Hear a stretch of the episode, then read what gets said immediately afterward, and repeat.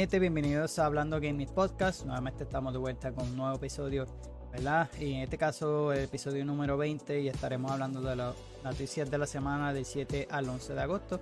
Así que hubieron un par de cositas buenas, eh, otras no muy buenas, pero de eso estaremos hablando hoy. Así que hubieron un par de anuncios buenos, de verdad que sí. Eh, enseñaron eh, varios trailers y un par de cositas nuevas que estarán llegando, obviamente a la industria de gaming. También hubieron un par de atrasos con varios de los juegos, sobre les estaré informando acerca de eso. So, nada, mi gente, para empezar, ¿verdad? Eh, quería dejarles saber que estoy trayendo contenido variado en mi canal en YouTube, así que si no me has seguido, ¿verdad? Búscame como Joker para Gaming. Además de estos episodios, ¿verdad? Que los puedes buscar de los podcasts, también puedes encontrar eh, variedad en gameplay tanto de juegos de acción, shooter, depende. Yo he subido un sinnúmero de contenido del canal. Así que el último que he subido ha sido de eh, Diablo, eh, Baldur's Gate 3, eh, que no pensaba comprarme, lo me lo compré. Así que está bastante bueno, está bastante brutal el juego. Así que estamos jugando eso, The Legend of Zelda Tear of Kingdom. Tampoco me lo pensaba comprar, pero, eh, o sea, sí tenía pensado, pero aproveché que estuvo en oferta. Lo, ese era realmente el precio que lo quería comprar, no lo quería comprar más eh, como estaba originalmente, así que aproveché en una oferta y lo estamos trayendo aquí al canal. Y dos o tres gameplay que estoy trayendo así al azar de varios jueguitos. Eh, esta semanita he estado jugando Remnant eh, From the Ashes, algo así se llama. Que salió segundo en, este mes. digo, en, julio, pero realmente quería terminar el, el, primero. En este caso, pues, lo reinicié junto con mis amigos y eh, estoy subiendo, creo que ya he estado subiendo los últimos gameplay y espero queremos terminarlos, esperando luego prontito. Así que estoy variando en cuanto al contenido, ya que pues, quiero traer más audiencia, quiero traer más vistas. Ya no lo anuncié en la página en Facebook ni Instagram, pero ya llegamos a lo que es a los 30.000 eh, vistas, ¿verdad? Los views en mi canal en YouTube. Solo he dedicado más a YouTube eh, que hacer el streaming, me da más tiempo para hacer mis cositas puedo traerle todas estas noticias, ¿verdad? En la semana se me hace más cómodo, no estar pendiente a estarle haciendo un stream. Así que por lo menos me baso bastante bien y, realmente me gusta lo que estoy haciendo. ¿verdad? Crearle contenido a ustedes y aparte de estos podcasts, pues realmente me gusta y, tal, mantenerle informado a la gente que le guste esto de la industria de videojuegos. Así que eh, realmente eh, me gusta crear este tipo de contenido. Así que nada, mi gente, esta semanita, eh, para aquellos que sean fanáticos de Magic of the Gathering. Eh, yo empecé con, con querer entrar a ese hobby. Me ha aguantado, como les he mencionado, tanto DD como eh, Magic. Pues no tengo muchas amistades que lo juegue, realmente no tengo amistades que lo juegue, pero eh, sí me jugué con el jueguito de Magic Arena, que es el de computadora o celular, lo puedes jugar en ambos. Y quería coleccionar, o en este caso quería empezar con ese, con ese hobby de coleccionar esas cartas o con prepararle Commander Deck, pero realmente no le he metido tanto el tiempo, me, he dedicado más a, crear video, contenido. Pero esta semanita se anunció que eh, los que estarán trayendo para el próximo año 2024. Y en este caso lo curioso es que eh, ellos han hecho colaboraciones con otras, eh, ya sea marcas eh, reconocidas. la última que hicieron fue Lord of the Ring, yo quería eh, comprar esas cartas, no tuve la oportunidad de hacerlo porque el preorden se había acabado en el momento de, yo preordenarlo, pero ya creo que hay eh, eh, en esto nuevamente, eso me viene el futuro lo haga. en este caso anunciaron que estarán trayendo las, grandes franquicias de videojuegos. muchas son Assassin, Fallout y Final Fantasy, que fue una de las que anunciaron. Y lo pueden ver, ¿verdad? En estas fotitos que les tengo pues eh, las primeras que estará llegando pues sería eh, Fallout. Así que la información la tengo por aquí. Y es que eh, Wizard of the Coast, ¿verdad? son las expansiones de Magic of the Gathering que se recibirá para el próximo año de 2024. Entre ellas pues hay varias que forman parte del, universo Beyond. Una serie enfocada en crossover con, otras franquicias. Como les mencioné, la última que ellos hicieron fue el Lord of the Ring. Ellos la han hecho con Warhammer. Con un par de ellas que he visto que han hecho con con esto de Universe, eh, Universe Beyond. Así que la colaboración en el 2024 comenzará con una expansión enfocada en Fallout, ¿verdad? en el RPG post-apocalíptico de Bethesda, eh, la cual llegará a finales del primer trimestre del 2024. La segunda expansión va a ser basada en Assassin's Creed. Así que aquellos que son fanáticos, ya sea de Final Fantasy, que pues mira, pendiente aquí al canal porque realmente lo voy a traer información eh, más luego de esto. Así que ese igual estará llegando el tercer trimestre del 2024. Eh, en cuanto a la de Final Fantasy, pues no tiene para, no sería para ese año, sería para el 2025, solo debutaría para el 2025. Así que ese set tendrá cada Final Fantasy principal que ha salido hasta la fecha, desde el Final Fantasy original hasta el recién lanzado del Final Fantasy XVI. Eh, ese también podría jugar en Magic Arena, así que también lo podía jugar. Eso sé si tú quieres en el Magic Arena. Realmente yo me jugué con el Magic Arena, no soy tan experto en esto, pero lo poquito que aprendí me jugué y me gustó. Y era, era algo que quería agajar otro como otro hobby aparte de, videojuegos. Algo así más físico que pudiera coleccionar a la vez. Quería D&D, eh, no, no di con las reglas, pero pues, realmente... Pero con lo de Barley Gates ahora le estamos cogiendo como ese truquito. Eh, realmente Barley Game ha sido... Ya mismo le estaré hablando de eso y, compré el Starter Set, compré unos libros, eh, como tal como una guía, eh, una guía como para juveniles y realmente la mayoría que yo vi los videos pues recomendaba eh, comprarla. En este caso, el Starter Set según yo busqué en estos días pues era un poquito más complicado de entender, ese fue el primero que lanzaron de la quinta edición. Y ok, pues creo que hay dos más pues que recomiendan más, las gelas son un poquito mejor, más, más fáciles de entender. Pero en cuanto a Magic, pues hay que eh, no hay que leer mucho, pero sí tienes que prestarle mucho detalle a las cartas, a los colores. Eh, y realmente es algo que no he tenido tiempo de sentarme a hacerlo porque realmente me siento aquí a, jugar, a crear videos para el canal y se me hace difícil como que meterme a esos hobbies. Eh, y más trabajando y lo demás, pues me he mantenido más en los videojuegos que, haciendo esta, ambas, ya sea Magic o, o D&D. De hecho, tenía, compré un set también de un juego de mesa de Star Wars, Star Wars Legend. Eh, de igual manera tenía que pegarlas, pintarlas. Todavía no las he pintado pese ese proceso, pero eh, toma un tiempo que realmente a veces no tengo mucho y, lo tengo y no lo tengo, por decirlo así. Pero cuando lo tengo, pues me dedico a lo que es crear aquí contenido y, y realmente no quiero parar de hacer esto porque me gusta, me gusta lo que estoy haciendo. Así que nada, pendiente aquí al canal porque les traeré más detalles acerca de esto de, Magic of the Gathering. Realmente es una colaboración que me gusta. Están trayendo ahora las cosas de videojuegos. Eh, bueno, las de Lord of the Ring me encantaría comprarlas. De hecho, eh, había una carta en específico que es el anillo. Eh, Súper rara. Eh, de estas que son no, no sé cómo decirle el nombre ese. La cuestión es que eh, es súper rara. Hay una en el mundo y ya la consiguieron la persona que es y se la vendió a Post Malone. Creo que por 2 millones o algo así. So, ya la tiene él. Eh, súper brutal la carta. Yo creo que está en el mismo idioma de, de lo que es Lord of the Ring y se ve en la madre. De verdad que ya, ya se la vendieron a Post Malone, el cantante, y ya la tiene obviamente en su colección. Así que me encantaría tener esa, colección de. Aunque no lo juegue, pero me gustaría tenerla, la de Lord of the Rings. Todo nada, mi gente, pendiente aquí al canal, ¿verdad? Y a los diferentes episodios de los podcasts, porque realmente voy a estar trayendo esa información. Lo más reciente que antes de empezar el podcast, eh, estuve buscando alguna noticia antes de, empezarlo, ¿verdad? Y ya se había salido a la luz de que estaban trabajando algo en este proyecto.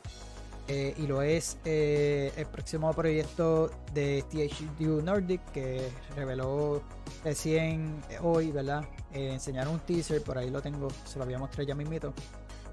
Y es que se trata de jueguito de TMT The Last Running, este nuevo de acción de las tortugas, ¿verdad? Que es el próximo proyecto del estudio de Destroy All Human. no, no es el estudio este de, porque no se confunda con el nombre, Detroit es el del Alien este, no es Detroit Become Human, que es el otro de, de.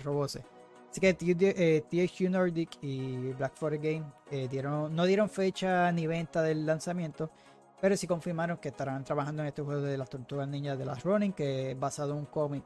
Eso tengo la información por aquí cerquita. Y estará disponible para las consolas de nueva generación, Play 5, Xbox Series XS y PC.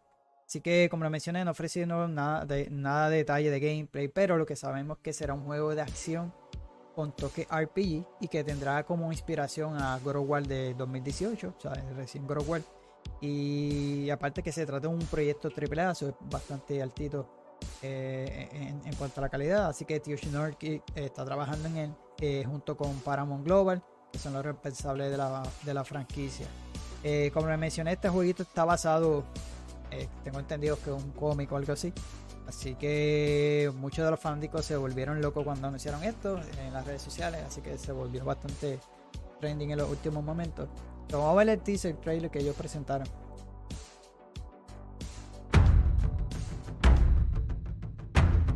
Realmente no fue mucho.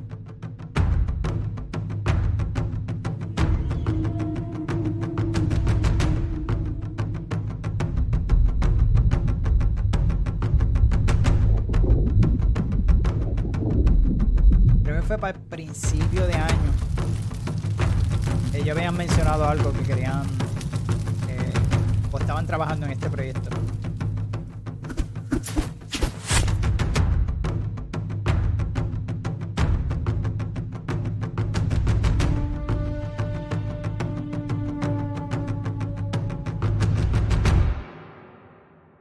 Está en, desarrollo. Así que ya saben, pendiente aquí, obviamente, a mi canal en YouTube y a los diferentes episodios de los podcasts, porque realmente estaré hablando acerca de este de este próximo jueguito de THQ, ¿verdad? De Tortugas Ninja. Oye, y eh, esta semanita, o en este mes, eh, será lo que es el, la Gamescom. Eh, le he mencionado que estén pendientes aquí a mi canal. porque estaré trayendo información acerca de las conferencias que va a haber o los anuncios, lo que estarán presentando ese día. Eh, no tengo ahora el día exacto, era el 20 y algo, 23, algo así por ahí, 22, 23. Eh, sé que son varios días, por lo menos Xbox va a tener varios días, pero se dice que eh, el estudio de 4A Games, eh, 4Games, ¿verdad? 4A Games, confirma su, su asistencia en la Gamescom. En este caso, o sea, un, un Insider Gaming, ¿verdad? Que, que según Insider Gaming, que es una página que filtra varias cositas por ahí, es que el estudio tiene un, liga- un lugar apartado, ¿verdad? En el piso de exhibición, pero hasta el momento no se sabe qué estarán mostrando. Eh, asumo yo que va a ser algo nuevo, no van a estar enseñando Metro Exodus porque ya Metro Exodus salió desde el 2019. Así que puede que sea una secuela de Metro Exodus o puede que sea otro proyecto que ellos estaban trabajando, ya que ellos mencionaron están trabajando como un multiplayer, eh, un cooperativo así de Metro, de la, de la serie de Metro. Pero puede que sea, puede que sea la secuela eh, para mí. Así que eh, todavía no, han mencionado nada, pero realmente estoy súper eh, súper emocionado porque es una de, mi- de esas franquicias que no muchas personas saben. A mí me encanta Metro, los de Metro 20 de 33 y Last Light están bastante buenos, si no los juegos de verdad que se los recomiendo. El Exodus, de, de hecho, yo lo compré en el lanzamiento. Tantos videojuegos que salieron ese mes, ni lo llegué a jugar. Realmente lo compré en Epic barato porque eh, eh, depende en la región donde tú vivas, Epic tiene descuento. Eh, y realmente salió ni 20 pesos, yo creo que 14, 20 pesos me salió. De salida ahí, de lanzamiento. Lo compré. me acuerdo que se le, compartí mi cuenta a mis amigos, a mi primo, mi, mejor amigo. Ellos lo jugaron, yo no, yo creo que yo estaba jukeado con algún otro juego, no recuerdo cuál fue. Y no le di. Realmente lo instalé y no lo jugué. Yo creo que fue que a ese tiempo todavía yo tenía la tarjeta vieja. Creo que sí, para mí que yo estaba jugando, ahora que me acuerdo, estaba jugando en Serie X en ese momento. No le estaba dedicando mucho juego a la PC porque mi tarjeta era una 1060 de 6 GB que los juegos se veían no tan bien como la tengo ahora, porque realmente la he ido actualizando con el tiempo. Así que no, no tuve la oportunidad de jugarlo, creo que fue por eso. Pero estoy súper emocionado. De hecho, tengo una noticia más abajo de, del creador de los libros. La puse más abajo, no sé por qué la puse junta, pero luego le estaré hablando. Eh, algo que sucedió con, con el, escritor de los libros. Es que la tengo más abajo la noticia, no la puse. No sé por qué no la puse tan pegadita una a la otra. Así que luego estaremos hablando de eso.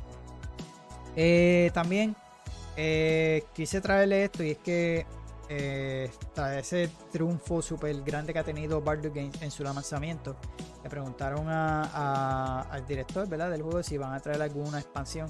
Le explico por qué. Y de hecho no puse eh, nada de información de cuántas ventas ha tenido el juego. Pero hasta el momento ya había pasado las 800.000 eh, jugadores en Steam, porque hasta el momento ha salido solamente para Steam. So está a puntito de romper ese récord que tiene Horror Legacy en Steam.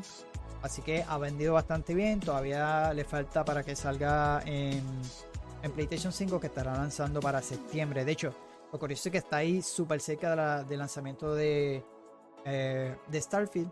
Así que va a ser un poquito fuertecito porque eh, para Starfield en el sentido de que si muchos jugadores en Play, en Play 5 pues, va a tener la oportunidad de jugar de Baldur's y los de Xbox van a tener la oportunidad de, jugar Starfield. Eh, así que los que se salvaron fueron los de PC que lo pueden jugar súper antes y, no le daña como a mí, ¿verdad? Yo no tenía pensado comprarlo, como le mencioné, pero lo compré. Realmente lo quise apoyar por lo que le dije en el podcast anterior. Eh, en este sentido, realmente me encantó. Eh, y que como la diferencia es un mes más o menos, eh, cuando lance Starfield, pues tengo la oportunidad de disfrutármelo antes que lance Starfield, porque de, igual manera quiero traerle ese contenido aquí. Esperemos que Starfield salga bastante bien. Me tiene medio preocupado. Tengo el hype todavía, pero espero que no me decepcione, porque Star Wars Jedi Survival era el que más eh, era de este año que anhelaba, un poquito más. Bueno, y, y cuando lo empecé a jugar, ese performance súper malísimo, me decepcionó. Eh, quería volver, de hecho tengo hasta pensado no borrar los videos que tengo, pero sí tengo pensado dejarlo ya para el próximo año y jugarlo y darle un tiempo, porque realmente no tengo el high, se me fueron las ganas de jugarlo por los problemas que me dieron. Me gustaría como reiniciarlo, los videos que tengo ahí en el canal, pues eh, obviamente los dejaré. Pero en este caso, iniciar una nueva partida, porque obviamente estaré perdido.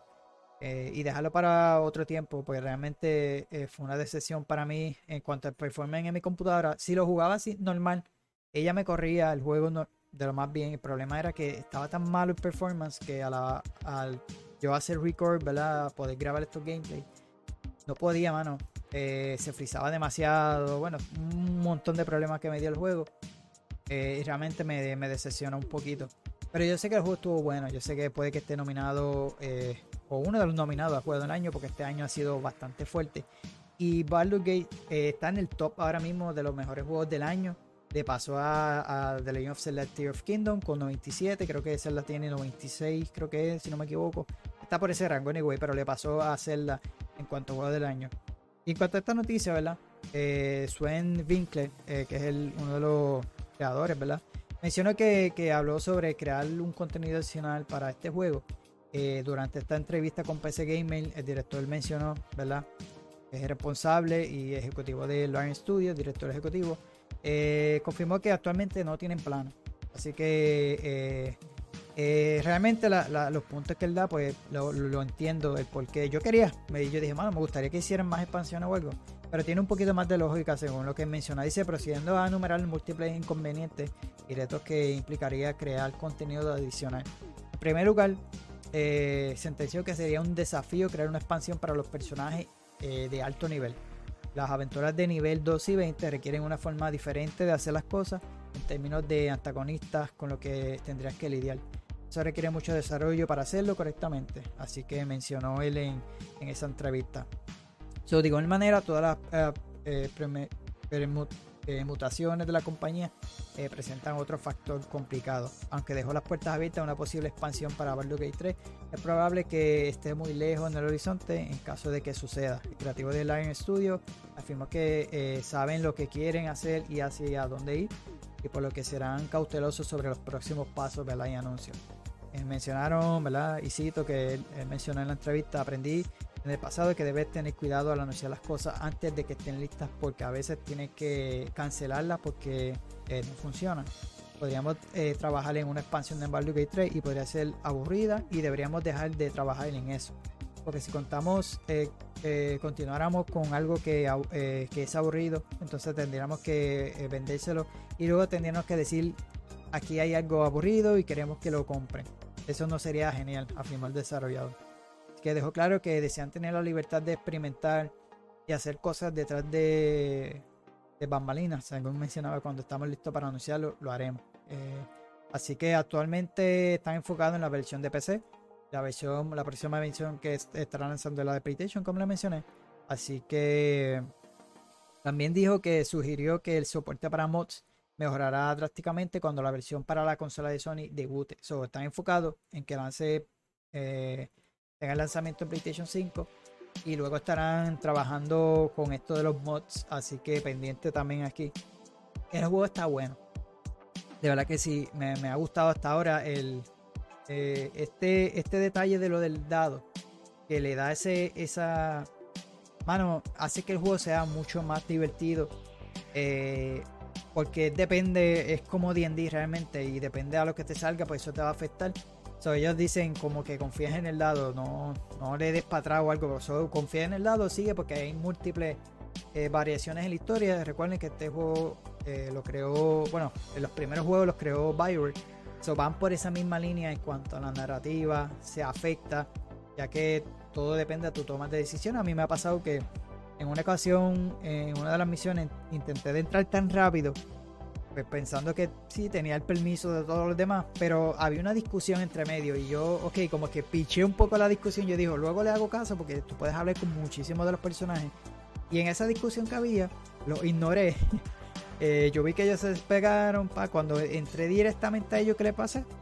Se formó ese revolú de madre. No quiero contarle mucho para no spoilearle, pero era parte de, lo que estaba pasando la narrativa. Y eso me afectó. En eso perdí, porque fue una batalla bastante intensa. Eh, salieron demasiado de, enemigos. Obviamente perdí eso, pero eh, cuando volví a aparecer en el checkpoint, ¿verdad? Pues decidí, pues esta vez, cogerlo suavecito. Hablé con ambos, ambas en, el conflicto que había y realmente cambió, mano, el cambio de que a aquellos que les gustan este tipo de cambio de historia que afecta como a aquellos que les gustan más F, que, es ese tipo de, toma de decisiones, pues te va a afectar a lo largo de, del juego, de la narrativa y de igual manera con los personajes, porque el personaje también eh, depende de la elección que tú tomes, pues eso te va a afectar en la relación unos a otros. Así que el juego está durísimo, de verdad que está súper sólido. De hecho, eh, con, tanto como mi primo, que es el que se lo compró, hemos estado hablando de eso, que el juego se acerca a lo que es eh, The Witcher 3. Para mí, The Witcher 3 es el juego perfecto. O sea, lo tiene todo, narrativa, gráfica, el combate, todo, todo, todo, misiones secundarias. Ese es un juego un 10. Y este está ahí eh, detrás de The Witcher porque lo ha hecho bastante bien, las cinemáticas bien, eh, bien trabajadas, la narrativa bien trabajada. El toque de dado, mano, es algo que le da al juego algo único, algo original que realmente eso era lo que querían que estas industrias trajeran y no estuvieran no estuviesen copiando y, este copy paste que están ahora haciendo que si no es todo trendy no lo están eh, haciendo. Eso por lo menos están saliendo este año bastantes juegos sólidos y este uno ha sido uno de ellos y eso obligado va a ser nominado a juego del año porque realmente está bastante y faltan porque faltan muchísimos juegos obviamente de llegar este año va a estar sólido en cuanto a videojuegos. Hace tiempito que no se daba así tan, tan bueno. Y realmente eh, se los recomiendo, de verdad que sí. Así que pendiente aquí el canal porque realmente eh, cualquier noticia que les vaya a traer de Baldur's Gate, pues lo estaré trayéndolo aquí en el canal. Por ahí eh, seguimos con Mortal Kombat. En este caso confirmaron a Reptile que hace su regreso y otros viejos conocidos para Mortal Kombat 1. Creo que hay un trailer por ahí. Así que regresa a esta entrega y fue el primero en ser revelado eh, en uno de los trailers que salió hace poquito. su nuevo diseño, algunos poderes donde destaca la habilidad para transformarse en un reptil letal. También mencionaron a Ashra, que lo presentan, ¿verdad? A quien conocimos por primera vez en el Mortal Kombat eh, Deception del 2004, eh, con su idea de que el reino de NetherRealm podría ser purificado. También anunció el regreso de Havik, el clérigo del caos eh, proveniente de Chaos Rion, a quien eh, vimos a debutar en el Mortal Kombat Deception también. Finalmente el trailer mostró un cameo de Serena, ¿verdad? Todos conocen ahora este, estos tipos de personajes que estarán llegando y te pueden ayudar en el combate. Así que este, este es una demonio que inició su historia en el título de, Mortal Kombat eh, Mythologies eh, Sub-Zero del 1997 también estará llegando a Mortal Kombat 1. vamos a ver el trailer por ahí rápido.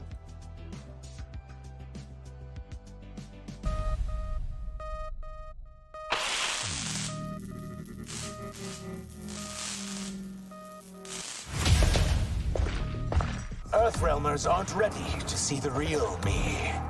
So how does it work? You just shape shift into anything you want? I can shift only between this and my natural form—that I could take human form made me a freak among my people. I was terrorized. Run out.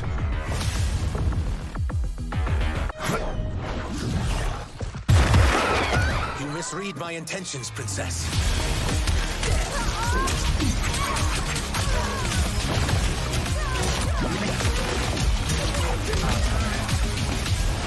I am Ashra, demon of the Netherrealm. I appear nearly human because I've purged most evil from my soul. My sister demons were furious at my change of heart.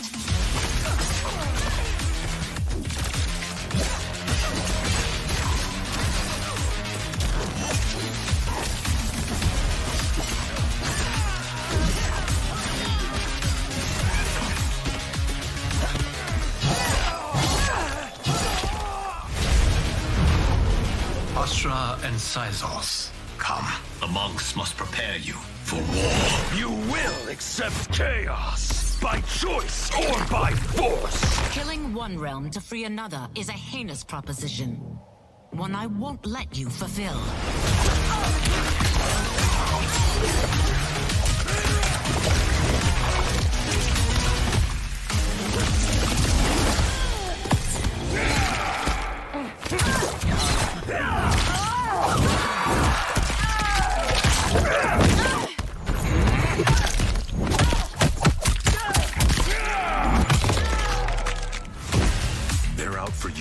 Sizov. To catch me, they must see me.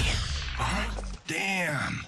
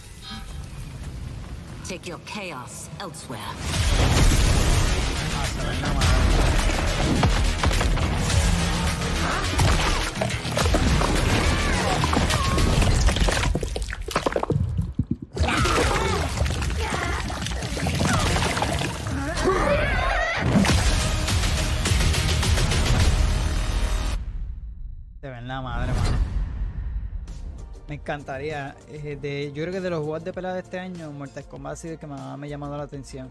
Eh, de hecho, jugué Street Fighter, el demo, pero. eh, y me lo- por poco me lo compraba. Pero me aguanté. Eh, en este caso, mano, Mortal Kombat se ve a otro nivel y me, encantaría. Pero está Starfield en septiembre, eso no, no puedo porque lo voy a estar dedicando a ese. Y todavía, obviamente, tengo en Zelda eh, Baldur's Gate, so intentaré darle lo más que pueda a todo este mes eh, antes que salga Starfield, porque eh, digo, realmente seguiré con ese contenido, como lo he hecho con Diablo, que he traído, eh, todavía le est- estoy trayendo contenido de Diablo. Así que, pero espero, espero traerle Starfield de, igual manera como lo he hecho con los demás. Y mano, Mortal Kombat me tiene que, no, puedo seguir viendo trailers, pues si no me dan ganas de comprarme. Así que nada, mi gente, vamos a continuar con la- las noticias y continuamos con, con los juegos de pelea y que esta semana de igual manera anunciaron eh, que Killer Instinct, recibirá un update de- del 10 aniversario. Así que eh, a los de Iron Galaxy, ¿verdad? Confirmaron eh, este update que estará llegando para Xbox y PC. Así que por ahora no se ha revelado, ¿verdad? Detalles precisos de, lo que va a traer este update. pero sabemos que recibirá ajustes de equilibrio, un sistema de empare- emparejamiento mejorado y soporte para correr 4K en Xbox Series X y S. Así que prometió, ¿verdad? Iron Galaxy prometió que pronto detallará cada uno de los ajustes, que sin duda, ¿verdad? Será bien recibido por la comunidad, ya que cuando lo anunciaron hubo un, como un tipo de torneo, si no me equivoco. Los fanáticos se volvieron locos, así que eh, los fans de la franquicia que se mostraron muy contentos con la noticia, pues piensa que es momento de que eh, la saga reciba la atención que merece. Así que muchos creen que la actualización de aniversario puede ser el primer paso para eh, Iron Galaxy se anime a trabajar en una, una nueva entrega eh, de Killer Instinct, así que el proyecto muy solicitado por, por- por los fanáticos. Así que actualmente no hay fecha, como le mencioné, eh, de lanzamiento de esta actualización, pero pendiente aquí el canal porque realmente muchos de los fanáticos, eh, ya sea de juegos de pelea, están súper emocionados. Y, y realmente se ve, se ve bastante bien. o sea, los detalles que eh, traerlo 4K es lo que va eh, a ver, verse el juego un poquito mejor. Así que pendiente aquí el canal. Y seguimos con las noticias de, eh, de pelea, como lo mencioné. Y el caso el próximo crossover que va a tener las Tortugas Ninja con eh, este crossover, ¿verdad? Con, con Street Fighter 6.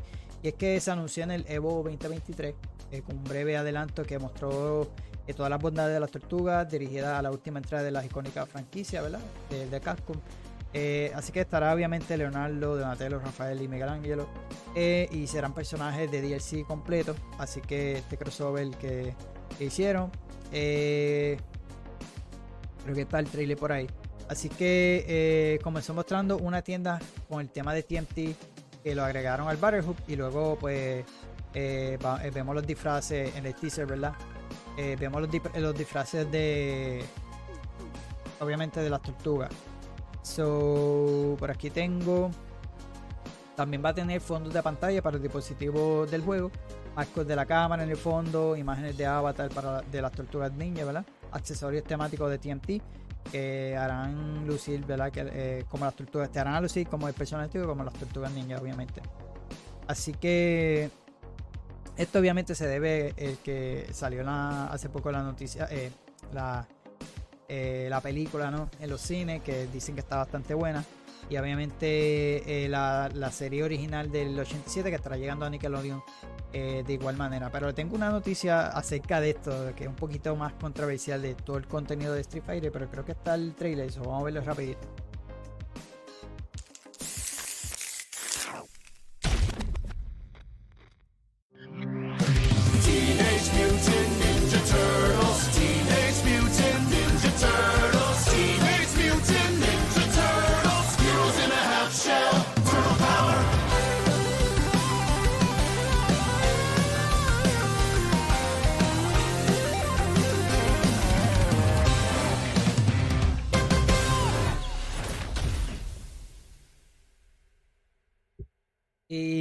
Disponible, ya está disponible ese, esos packs. Pero aquí es que viene eh, lo bonito, ¿verdad? Eh, y es que para aquellos que no sepan, ¿verdad? Esto, esto se van a vender o tanto por separado, ¿verdad? O los puedes comprar eh, con estos puntos que puedes adquirir, eh, comprarlo, ¿verdad? Con dinero real. Y en este caso, realmente te podría gastar en todos estos, si las quieres todo el paquete completo, casi 100 pesos. Así que casi 100 dólares. Eh, así que, eh, como les mencioné, estos se van a comprar con los Fighter eh, Coins, la divisa premium de Street Fighter 6, ¿verdad? Que se obtienen con dinero real a través de, o a través de retos. Eh, de acuerdo con la información, ¿verdad? Que, que tengo aquí, cada uno de los skins de las tortugas cuesta 750 unidades. Lo que significa que los cuatro eh, tiene un valor de 3.000 monedas. ¿Ok? El conjunto completo, ¿verdad? Eh, las calcomanías, gestos, eh, adornos para el modo foto, los wallpapers. eh, tiene un precio combinado de 1.300 eh, Fighter Coin. Por otra parte, cada, eso, eso es más que esas cositas aparte. So, por otra parte, cada uno de los antifaces cuesta 250, que son los antifaces de ellos que se los puede poner a tu personaje. Así que por otra parte, ¿verdad? descubrimos que todo el contenido temático de TNT tiene un precio de 5.300 monedas. En este caso, los jugadores que tengan cero Firecoin y quieran adquirir el contenido que ofrece esta colaboración, ¿verdad? Tendrá que comprar dos paquetes de 2.750 monedas, lo que le da un total de 99 eh, dólares con 98 centavos. Así que ya se puede imaginar que esto es más que una copia de la edición de estándar, porque eso es lo que cuesta eh, más de que lo que cuesta el juego, ¿no? Así que si el fanático desea comprar únicamente lo- los atuendos de Leonardo, Donatello, Rafael y Michelangelo, debe adquirir 2.000, es 2.750 monedas ¿verdad? por 50 dólares eh, y otras 250 monedas que son 5 dólares eh, eh, aparte, ¿verdad? Eso es lo que te va a salir básicamente completo si quieres más que las tortugas, 50 dólares. Es bien, Es bien estúpido eso, mano. Así que eh, se los dejo saber porque realmente está bien. ¿Sabes? Eh, eh, si tú vienes a verle, eso es más o menos lo que te cuesta un personaje en Fortnite. Y yo se lo estaba mencionando a los muchachos, ok, yo sé que está cool, los crossovers que ellos han, trabajado y los demás. Pero, mano, hoy en día lo que están haciendo esos estúpidos crossovers, que no aporta más que solamente skin y ya está. A mí me gusta el crossover que te haga un modo historia, por ejemplo. Que lo he mencionado, creo que anterior en los podcasts, no recuerdo si lo mencioné. Pero hubo un crossover entre The Witcher 3, ¿verdad? Eh, Geralt, eh, un crossover en el universo de Monster Hunter World. Y eso incluyó unas misiones, sea, una colaboración que era, aparte de las skins que te iban a regalar, porque creo que fue gratis. El crossover te incluyó una historia, unas misiones, que eso es lo que yo quiero ver. En estos crossovers, no, es estupidez, así que ok, está tan bueno, está cool. Yo compré skin en Fortnite y me arrepentí, de verdad que sí. Y yo lo entiendo que ellos tienen, pero hubiera estado cool que hubieran hecho algo aparte, qué sé yo, misiones o, ya sea una narrativa, aunque sea corta. Eh, pero no me está gustando cómo toda la industria se está girando a esto, hacer estos crossover, skin y ya está. Sabemos que los que juegan old school no, no, no les gusta mucho esto. A mí en especial, yo sí me arrepiento de haber comprado este tipo de contenido cuando salió Fortnite. Yo también yo entiendo que es un juego free to play, pero realmente no aporta nada, son muy caros.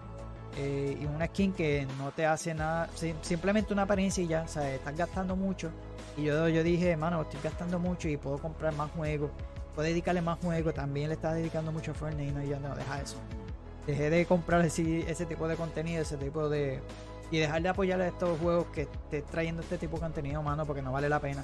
Todos, todas estas compañías se quieren mover a ese, método y, y se están desapareciendo poco a poco, no todos, porque realmente este año han salido buenos juegos bastante sólidos.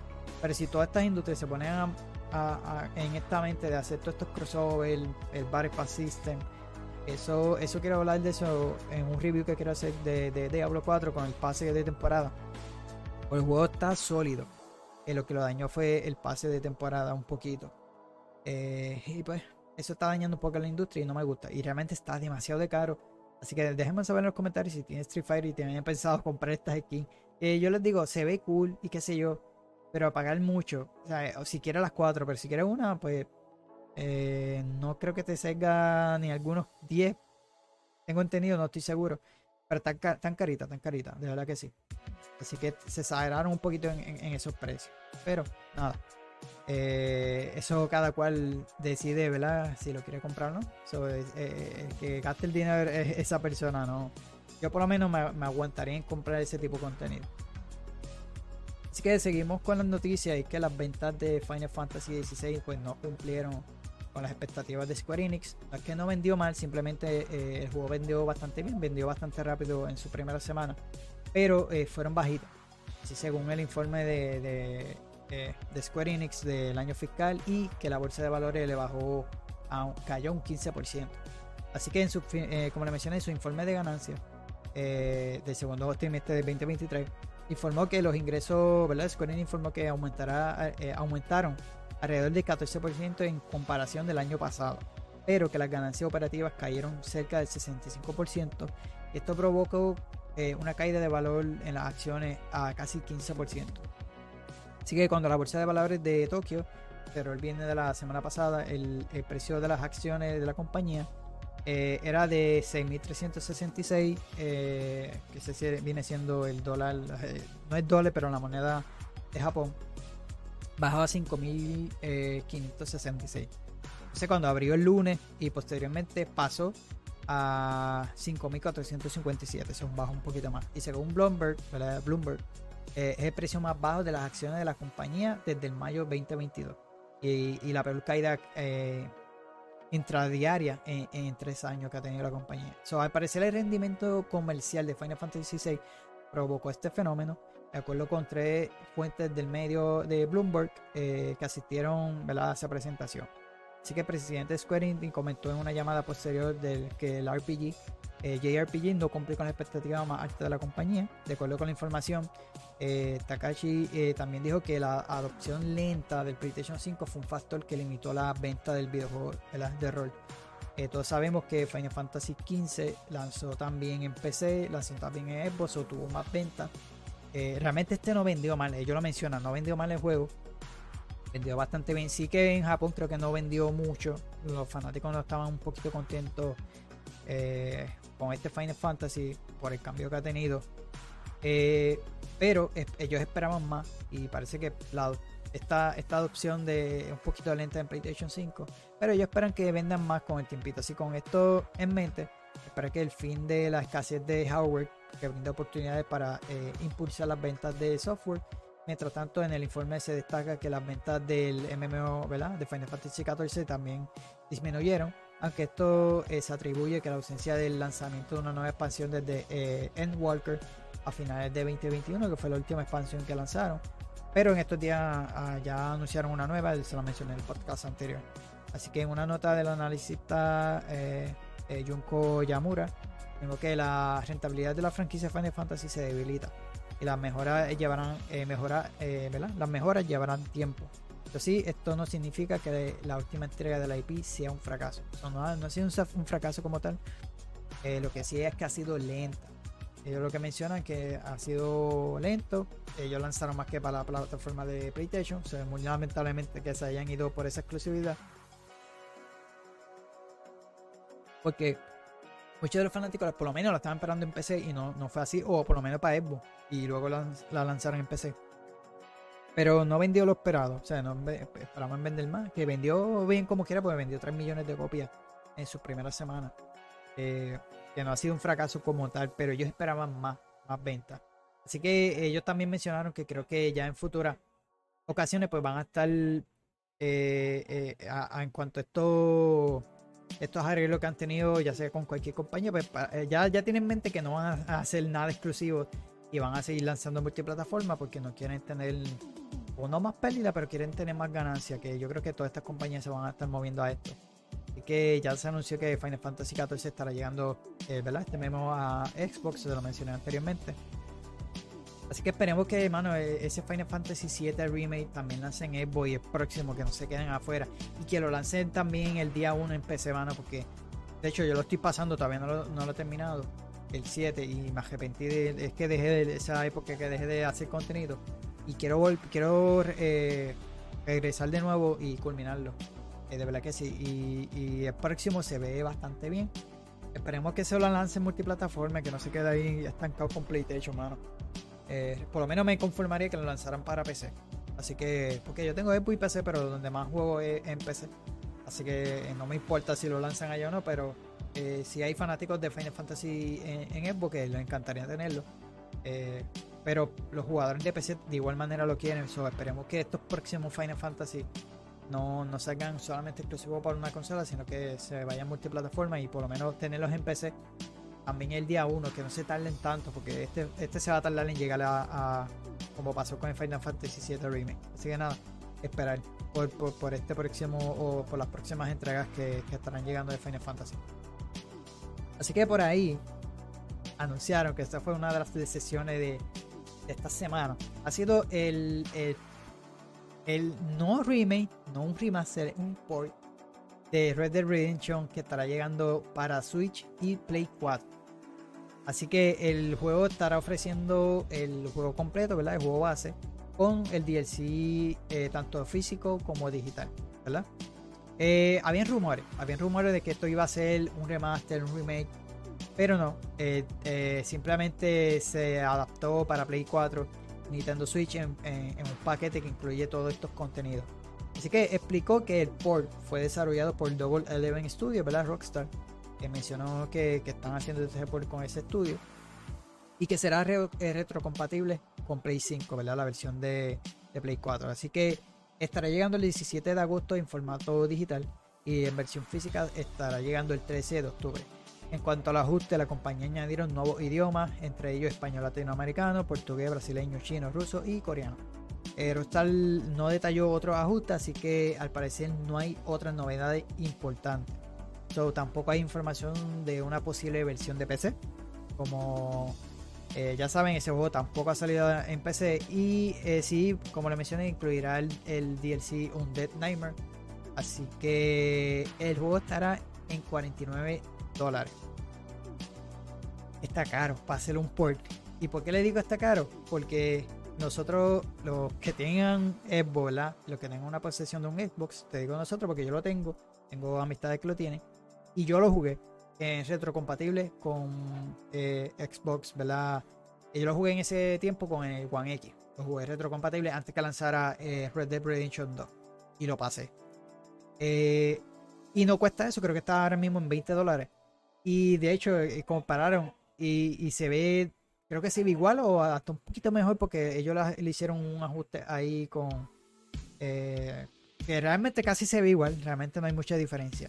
Pero no cuesta eso, aquellos que, que, que tengan un Xbox, pues mira, tienen la oportunidad de jugarlo y no tienen que estar pagando 49 dólares. Eh, te digo, los fanáticos se volvieron eh, locos, hasta en Ready, bueno, la atacaron a Rockstar básicamente porque todos esperaban, yo esperaba un remake, yo dije, este juego tiene que hacer un remake con, el, con las gráficas del nuevo, de seguir esa continuación, pero no, dijeron que no, que un port va a ser lo mejor y los fanáticos realmente están bastante molestos y aquellos fanáticos de Xbox pues eh, realmente muchos presumieron de la retrocompatibilidad de Xbox porque está carito, está carito, de verdad que sí.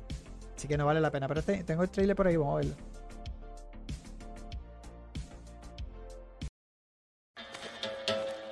My name's John Marston. I'm here to bring two men to justice. Bill Williamson, Javier Escuela. I know one thing, Senor Marston. If you're to have your own way, force must be used. Find out where he's cowering! Get him! Your wife and son are doing well. Let's try to ensure things stay that way.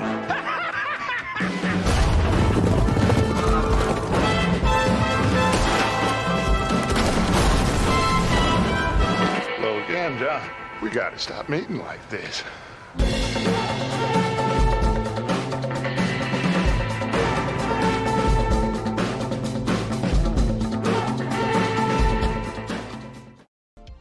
Hermano, yo digo, para el Switch no está mal. Eh, para no está mal, pero yo no pagaría. eh, yo no pagaría ese precio, de verdad que sí. Está muy, está muy cara. Pero mira, eh, por aquí tengo otra información que yo no sé por qué esto se mezcló. Eh, sí, ya, ya le mencioné eso de de, lo de eh, que estará en precio. No, de hecho está en 29.99 en la retrocompatibilidad de de, de Xbox. Pero lo que sí mencionaron es Rockstar, eh, los números de ventas de Grand Theft Auto 5, que ya ha vendido 185 millones de copias. Eh, y también mencionaron que Red Dead eh, Redemption 2 ya ha vendido 55 millones. Así que eso fue en, en lo que presentó en el informe financiero de que corresponde al primer trimestre del año fiscal del 2023, creo, 24, si dice aquí. Así que sí, han vendido bastante bien. Mano, yo esperaba un remake, porque realmente tú vienes de Red Dead Redemption 2 con un juegazo, unos graficazos. Y yo dije, mano, esta gente tiene que hacer. Porque Red Dead Redemption 1 está, está bueno, está brutal. Pero con esta versión del 2 hubiera estado a otro nivel. Y no lo hicieron, mano. Fue decepcionante. De verdad que yo quería que hicieran eso. Pero esperemos con un futuro, porque todavía hay, posibilidades. Pero con esto que hicieron, mano, ese port. Y no está mal para jugarlo para el Switch. Estaría cool, pero no, a- no hace precio. no hace precio. Así que también esta semana eh, anunciaron la fecha de lanzamiento del próximo Modern Warfare, ¿verdad? Del próximo Call of Duty Modern Warfare 3, que estará llegando este año. Y es que ya, ya está la fecha que estará llegando el 10 de noviembre.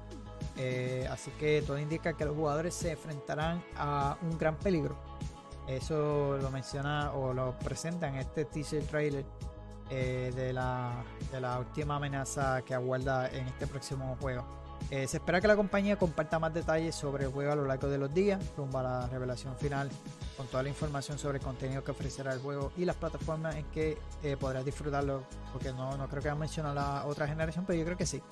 Así que eh, también fue algo un poquito más controversial, pero le- lo, lo hablaré ya mismo, se vamos a mostrar el trailer.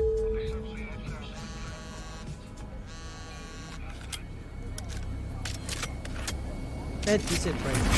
Yo creo que yo puse el trailer.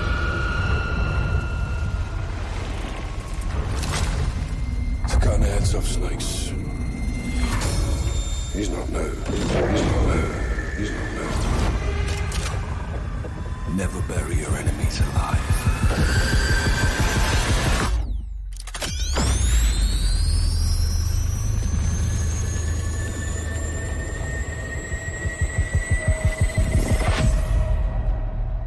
noviembre 10.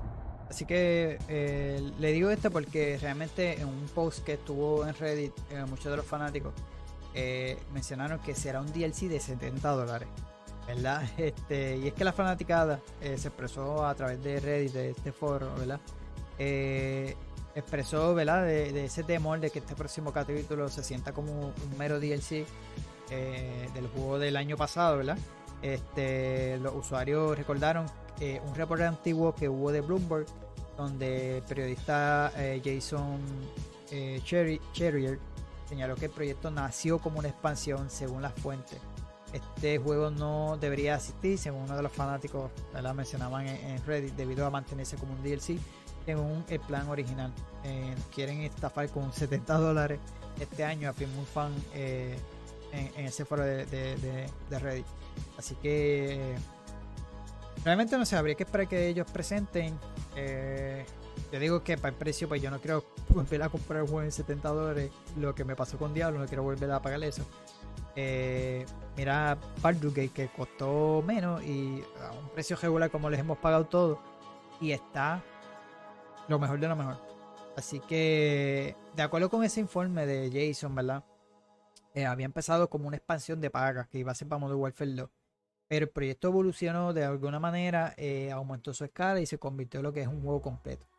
Y bien, es imposible saber si es que realmente el, el caso de la cuenta de la franquicia insinuó hace semanas que todo el contenido de cosmético, ellos, ellos mencionaron que, que todo el cosmético de Modern Warfare 2, todo lo que tú compraste, se estará transfiriendo a, a este próximo juego de Modern Warfare. Por eso es que la persona tan, que realmente se siente un, un DLC. Porque si me estás diciendo que estás transfiriendo todo, no, se va a ver igual, no va a ver, no sé. Yo espero que se vea alguna diferencia. Yo no los pagaría, de verdad que no. Así que sí presentaron otro trailer, trailer, como le mencioné.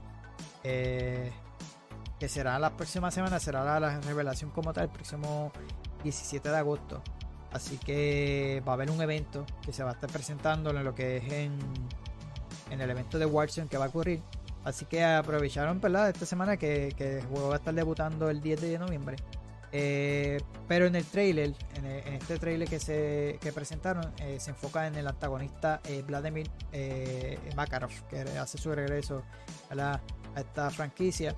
Eh, sabemos que este personaje han salido en Modern Warfare Low, uno de los mejores personajes que, ha tenido esta franquicia. Eh, así que este villano, ¿verdad? De esta saga, pues es el, que está, eh, es la próxima amenaza de este próximo juego. Así que vamos a ver el trailer rapidito. Es un live action, o sea, me gustó un poquito porque luego enseña un poco como de in-game, por lo menos un poco, pero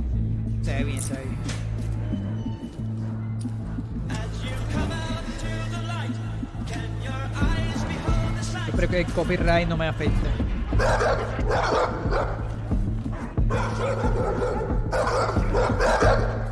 The danger we face is clear and present.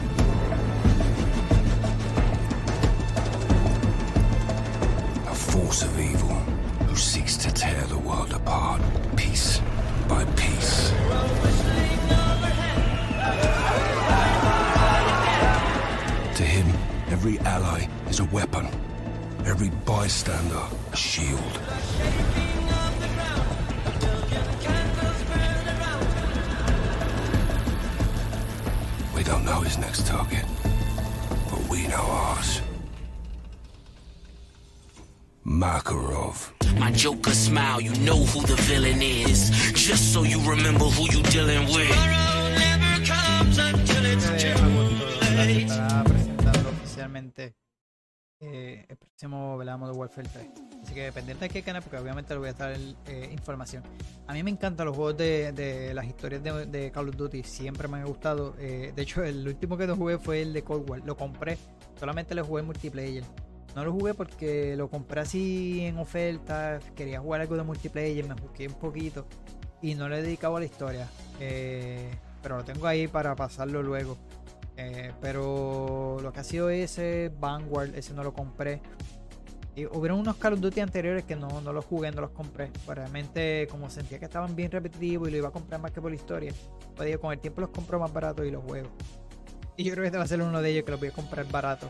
Eh, eh, Modern Warfare no, yo creo que Modern Warfare lo compré el 2 cuando salió, porque yo lo traje para el canal. Eh, así que Modern Warfare 1 lo compré a su tempito en oferta, jugué más que multiplayer. Y antes que saliera el 2, pues jugué la historia. Eh, no la grabé para el canal, pero sí por lo menos lo, para- jugué live que me acuerde y después lo traje aquí para el canal el 2. Eh, pero este, con, en algún futuro cuando lo ponga en oferta, lo estaré trayendo por lo menos la historia. Pendiente a eso. Esta semana eh, hubo un evento, no un evento, fue un trailer. Ellos presentaron este mini showcase de Devolver Digital y es que confirmó varios atrasos de su próximo juego. Y ellos hicieron un, un- un evento, un showcase, que se llama Devolver Delayed Showcase. Eh, se transmitió, eso fue el lunes, y mostraron eh, la actualización de algunos de los títulos del estudio en, en este video de casi 3 minutos que, que lo estaremos viendo ya mismito. Entonces, el estudio retrasó eh, Anger Food, Paper Grinder y eh, The, Plum- The Plunky Square. Ese juego me tiene. eh, quisiera jugarlo, me llamó la atención desde que lo vi. Lo estaremos viendo ahora en el trailer. Stick It in the Stickman y Skate Story. Así que por lo que ahora estarán planeados eh, lanzar en algún momento en el 2024. Y, eh, sin embargo, sí también hubo buenas noticias en el evento, ya que eh, se confirmó que otras entregas como eh, Gumbrella, Wizard eh, with a Gun, The Talos Princess, The Cosmic Will Sisterhood, Kalamazoo y Before Forever DLC sí siguen planeados para este año. Así que eso sí estarán lanzando para este año. Eso fueron, fueron poquitos. Pero bueno, se, se atrevieron a lanzar esto. Y me gusta, me gustó porque no que atrasaran, pero son bien honestos. Eh, y lanzar un show que haciendo esto, eh, de verdad que tienen pelo, tal como uno dice por ahí. Eh, pero realmente los felicito porque muchos de estos estudios ofrecen fechas y, y no van a cumplir, pues mejor que. Yo prefiero que los atrasen, que el juego salga mejor y no con problemas. No, pero pues, eh, tal vez muchas personas estaban esperando este juego, pero eh, mejor que, que lo atrasen a que salgan mal y no te lo puedas disfrutar bien. Vamos a ver el trailer rapidito.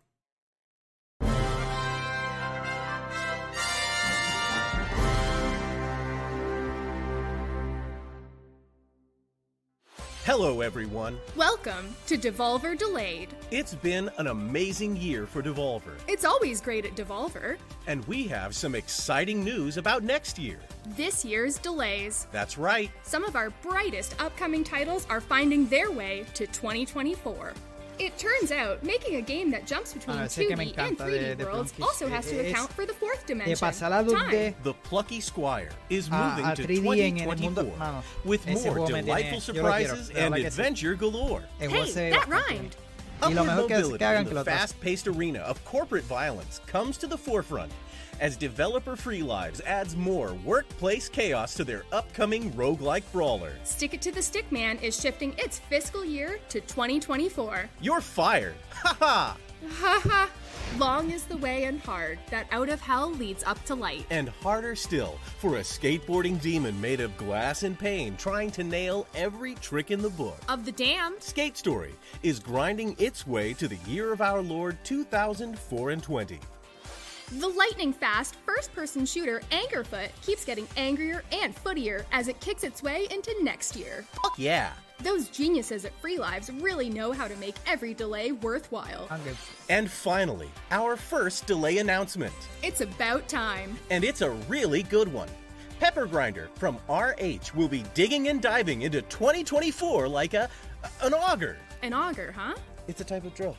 We hope you dig these thrilling delays. 2024 just got so much better. Wishlists are open for all of these amazing titles. But that's not all. We've still got a Volvy load of undelayed games coming out this year. Like the noir platformer Gunbrella. A gun umbrella? How practical. Just like Danny DeVito. Get ready for magical bullet crafting in Wizard with a Gun. That looks like a blast. Nothing like forging your own boomerang buckshot to clear out the forces of chaos. If you're looking for a real head scratcher, the Talos Principle 2 also comes out this year. Mind bending puzzles and the crushing weight of an existential crisis? Sign Así me up. And don't forget the. Cosmic Wheel Yo Sisterhood, bringing regalado con la a new twist to the customizable narrative fortune telling gusta, son juegos de genre. acertijo, pero este se ve a Finally, otro a nivel. game with merch I can wear on the evolucionó un montón. inside. Huh? Oh, sorry. Y Visions from the future. Karmazoo is coming out this year too. You mean the adorable online cooperative puzzle platformer? I do. Wow, that's so many great games coming out yo lo he this year. Yeah, and we're not even mentioning Broforce Forever. We're not? Nope. Well, then Celeste, that's all for now. We'll see you on the next Devolver Delay. What was that? Just McPixel 3 DLC. Oh, it's nothing to be afraid of then. Así que ya saben, todos los juegos que ellos, ¿verdad? Eh, atrasaron. Eh, yo digo, uno de los factores, ¿verdad? Le da más tiempo a que estos juegos se pulan mejor, no salgan con tanto problema. Y el otro es que este año está bien sólido, mano. En juegos de lanzamiento. Yo pienso que son juegos pequeños, juegos independientes. Y si quieren tener un poquito más de éxito o no tanto fracaso, no son tampoco juegos que tengan tanto budget, pero tampoco se perjudican en las ventas y la gente puede tener la oportunidad de jugarlo porque ha sido un año súper cargado de juegos. Lo que es octubre, noviembre, mano. Eh, eh, septiembre un poquito. Pues sale Starfield, que es uno de los eh, lanzamientos más grandes también de este año. Pero está Mortal Kombat. Y en septiembre viene Assassin, Spider-Man, eh, Forza. Mano, un sinnúmero de juegos para ese año. Alan Wake. Ah, Para octubre está eh, Mario, ¿cómo se llama? El próximo Mario que sale también en octubre. Eh, que también lo quisiera ese juego. Estoy ahí más o menos si, si lo compré. No, eh, Mario RPG que sale en noviembre. No, te digo, este año ha sido sorry. Yo, yo digo que ha sido lo mejor que atrasen estos juegos para que no tengan este fracaso. O si ellos quieren tener esa oportunidad de que salgan para el Game Pass, eh, que muchos de ellos van a salir porque hay de estos par de que enseñaron que van a estar eh, lanzando para el Game Pass. Pero Game Pass yo, yo pienso que es una oportunidad que le da a estos estudios a que por lo menos no, no tengan tantos fracasos en su lanzamiento. Porque por ahí viene Star, eh, que lo mencioné en el, en el podcast anterior, Star of eh, Sea of the Star. Ese jueguito es pixelado, eh, independiente, mano, se ve chulería. Yo lo voy a traer a- aún así varios videos aquí al canal, sale el 29. No creo que lo siga jugando mucho, pero si quiero traer ese, contenido, yo voy a traer el demo. Porque obviamente está bien cerquita de Starfield. Pero me gusta, me, me gusta el toque pixelado. Y mano, el juego se ve tan brutal. eh, que, que es una de las sorpresas de este año, así juego independiente. De verdad que ese jueguito se ve bastante bien. Eh, y yo creo que lanzarlo tanto en Game Pass, Xbox, pues también va a estar saliendo para PlayStation Plus. eh, uno de los premium, una de esas versiones, día 1. Yo pienso que este juego le va a ayudar bastante. Obviamente ellos, ellos llegan a unos acuerdos que le van a estar eh, obviamente pagando. Así que yo creo, yo, yo pienso que le ayuda. eh, le ayuda, eh, si no va a tener muchas ventas, que llegue a estos servicios y adquiera por lo menos una porción de esas inversiones que ellos han logrado, que ellos han tenido, pues algo que recuperen, pues algo, algo, ¿no?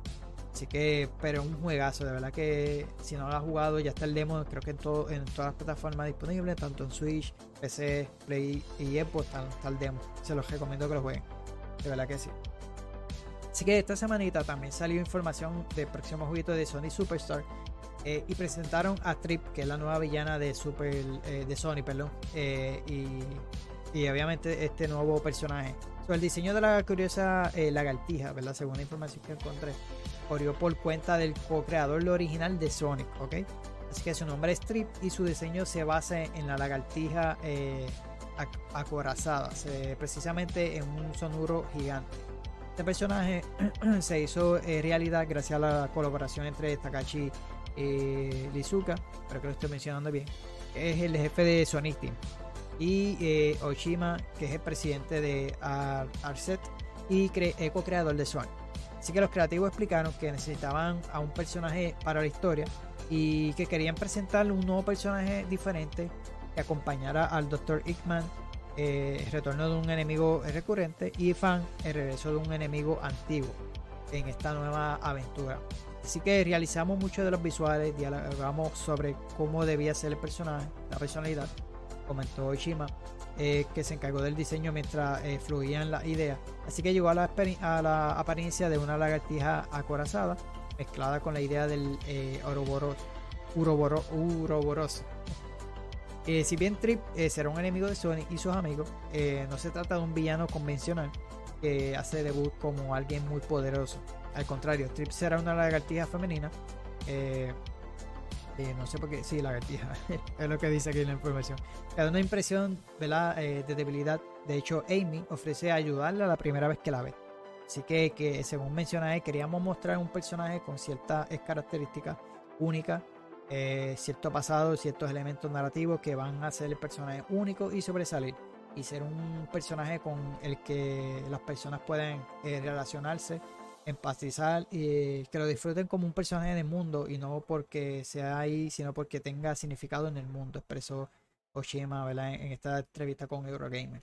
Así que, pues mira, ese será la apariencia del próximo personaje, eh, del próximo villano eh, llamado Trip, que será para el Sonic Superstar. Así que pendiente aquí al canal para más información acerca de ese próximo jueguito de Sonic. Porque voy a estar trayendo información de, de cualquiera de estos juegos que he estado trayendo esta semana. Así que eh, también salieron eh, a la luz el próximo proyecto de IO, eh, Interactive, que es el estudio de Hitman. Ellos están trabajando en el proyecto 007, ¿verdad? Que es el próximo juego de ellos. Ellos tienen dos jueguitos. Eh, uno es este, uno es un RPG, que también salió esta semana un poquito de información. No sé si la llegué a poner aquí. Pero realmente no era, no era gran cosa. Así que nada, lo que salió de, de 007, ¿verdad? Eh, durante la entrevista que tuvo eh, en Game, eh, React, Chris Vea, que es el productor ejecutivo de IO Interactive, reveló una de las ideas que da forma a la nueva eh, incursión de la IP de, próximo proyecto de, de 007. Así que de acuerdo con el creativo, este videojuego contará la historia de origen del primer James de los eventos que lo llevaron a convertirse en el agente secreto al servicio del gobierno británico. Así que el proyecto 007 está en desarrollo, se ve muy bien, va a contar con la historia del primer James Bond y cómo se convierte en el agente secreto que es.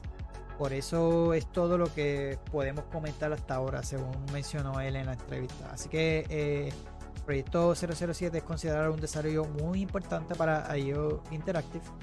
Eh, MGM considera que el videojuego está, eh, eh, está pensado en términos de calidad y obra, eh, obra creativa. Es un producto pensado para explorar, explotar la franquicia y sacar dinero de forma fácil. So, esta gente protege bien su, su marca. Así que yo pienso que si eh, realmente Hitman, los últimos Hitman que han lanzado han tenido un, buen. eh, o sea, han salido bastante bien. eh, y realmente con este próximo proyecto, como van a la mano de eh, MGM, que ellos obviamente no la van a dejar que le dañen la franquicia de 007. Así que sí parece que están teniendo eh, obviamente supervisión con, con- ese estudio y obviamente no se van a dejar dañar de, de su franquicia. Así que, eh, sin embargo, mencionaron, ¿verdad? Parece que estamos lejos de un lanzamiento. Pues eh, IO Interactive reveló que en una de sus rep- eh, reportes financieros del proyecto 007 podría debutar hasta el 2025, así que habría que esperar a, su lanzamiento. Por otra parte, las declaraciones de Chris Vega reafirman lo dicho en, en marco de la presentación de este título, pues tendrá una historia original, o sea que no tendrá nada que ver con las películas de la gente 007, eso es una historia original completamente. Así que nada, pendiente aquí el canal. El otro proyecto que me mencionaron es un RPG de fantasía que ellos están haciendo. Habían rumores que lo mencioné en los podcasts anteriores que estará saliendo para Xbox eh, exclusivo porque se había filtrado estos estos documentos en lo que fue eh, con la FTC cuando hubo lo de la demanda eh, y cuando estuvieron en el caso en el juicio salieron esos documentos y decía que era exclusivo pero obviamente el estudio no ha confirmado nada nadie ha confirmado nada todavía hay que esperar darle tiempo a esto hay que ver, hay que ver qué pasa con eso. Así que pendiente aquí el canal y obviamente a los episodios. Así que esta semana, eh, y es que estará llegando el juego en la nube para PlayStation 5, que está en fase de, beta. Eh, así que, eh, según ¿verdad? he visto por ahí en la información, superé que hay Cloud Gaming en, en un apartado como tal. Y es que se dice que va, parece que está la función de jugarlo 4K. Así que esta, esta función solamente está disponible para por ahora para usuarios que están, han sido seleccionados. Así que todos los que tengan suscripción de PlayStation Plus Premium podrían disfrutar de su juego favorito en la nube. Podrías correr títulos en el catálogo de PlayStation Plus o la que estén en tu colección de juegos digitales. Eh, las pruebas beta del servicio ya iniciaron en algunas regiones, por lo que contamos con un poco más de, eh, eh, de esta nueva función. Los usuarios que se percataron, ¿verdad? Es un detalle interesante que el juego en la nube de Play 5 permite correr el juego a una resolución máxima de 4K. Eh, en juego hasta el momento creo que se mantiene en 1080 si no me equivoco. Esto llama la atención a muchos jugadores, ¿verdad? Que usaron PlayStation Now o disfr- disfrutan de Xbox Cloud Gaming, pues dicho servicio, ¿verdad? Como eh, estaba mencionando, cuesta una resolución máxima de 1080p. Sabemos que el servicio Play 5 también admite la resolución 720, 1080 y 1440p. Así que gracias a la beta también sabemos que las funciones para Play 5 es la compatible por ahora con una lista de seleccionada de títulos y que los jugadores pueden recuperar eh, sus partidas guardadas en la nube con el servicio. Así que actualmente es posible disfrutar juegos de terceros como Fortnite, Fall Guys, Resident Evil Village y también es compatible con exclusivos como God of Ragnarok, eh, Hori- Horizon Forbidden West y entre otros. Así como te contamos, ¿verdad? la función sigue en fase prueba y por ahora no hay nada de fecha exacta de este lanzamiento, así que eh, no está claro cuándo va a van a estar trayendo este servicio eh, oficialmente, ¿verdad? Pero sí, ya hay varias pruebas beta, ya hay muchos jugadores que lo han estado usando. Yo no soy de usar cloud porque acá el internet es pésimo. Eh, sí funciona bien, pero para este servicio yo he intentado usar el de Cloud Gaming en el celular en la PC, pero realmente no del de Xbox. Y no es rápido, se ven, se ven feitos. Así que por lo menos yo no lo veo usándolo. A menos que mejoren con el tiempo y eh, o sea un internet más rápido. Yo creo que con el tiempo sí sería cool bueno, eh, jugarlo, pero hasta el momento, bueno, yo por lo menos no. Que nada. Eh, esperen más, más noticias de esto porque sé que se las voy a estar trayendo de, este servicio. Lo que es PlayStation, va a estar incluyendo en el PlayStation Plus Premium, lo que es Cloud Streaming ¿verdad? de PlayStation. En el podcast anterior le, le, hablé sobre esta colaboración de Dying Bill- Dead by Daylight ¿verdad? De, con Alien. Y es que ya oficialmente lanzaron un trailer. eh, incluirá obviamente el Alien y como que será el asesino. Y también el personaje de Ellen Ripley eh, como sobreviviente. Así que también va a haber un mapa basado en los restos de la nave de Nostromo. Eh, por lo menos el Alien tiene la habilidad de correr, obviamente, eh, a cuatro patas, aumentando su velocidad, pero eh, disminuyendo el radio de terror. Además, será el único asesino que podrá moverse por el túnel del nuevo mapa. De cada de los túneles de, supervivientes, ¿verdad? Podrías encontrar torre- eh, torretas con lanzallamas eh, nos quedarán eh, que nos quedarían temporalmente al xenomorfo. Y estas torretas eh, requieren de reparación de sobrecalentamiento y, y, podrán ser destruidas por el asesino, que sería el alien también te la puede eh, obviamente romper. La Ripley, por otra parte, será capaz de ocultar eh, rostro, eh, rastros de sangre y sonidos de dolor durante 10 segundos cuando se esconde, además de reducir el ruido que realiza al correr con salud máxima. Así que este estará lanzando el 29 de agosto, ¿verdad? Este DLC. Estará llegando para todas las plataformas que ahora mismo está en PC, Play 4 y 5, Switch, Xbox One y Xbox Series XS. Estarán lanzando para eso eh, este DLC. Vamos a ver el trailer.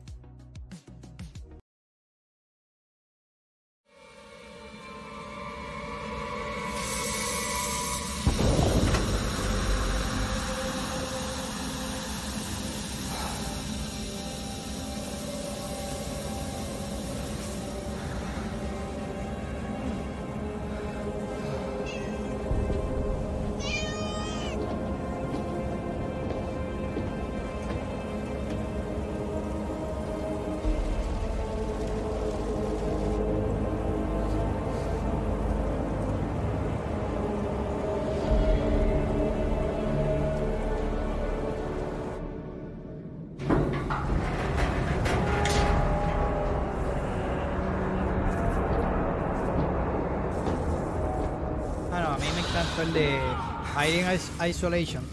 Si no lo han jugado, se lo recomiendo. Es más, si juegan este y les gusta e- ese feeling de este Dead by Daylight,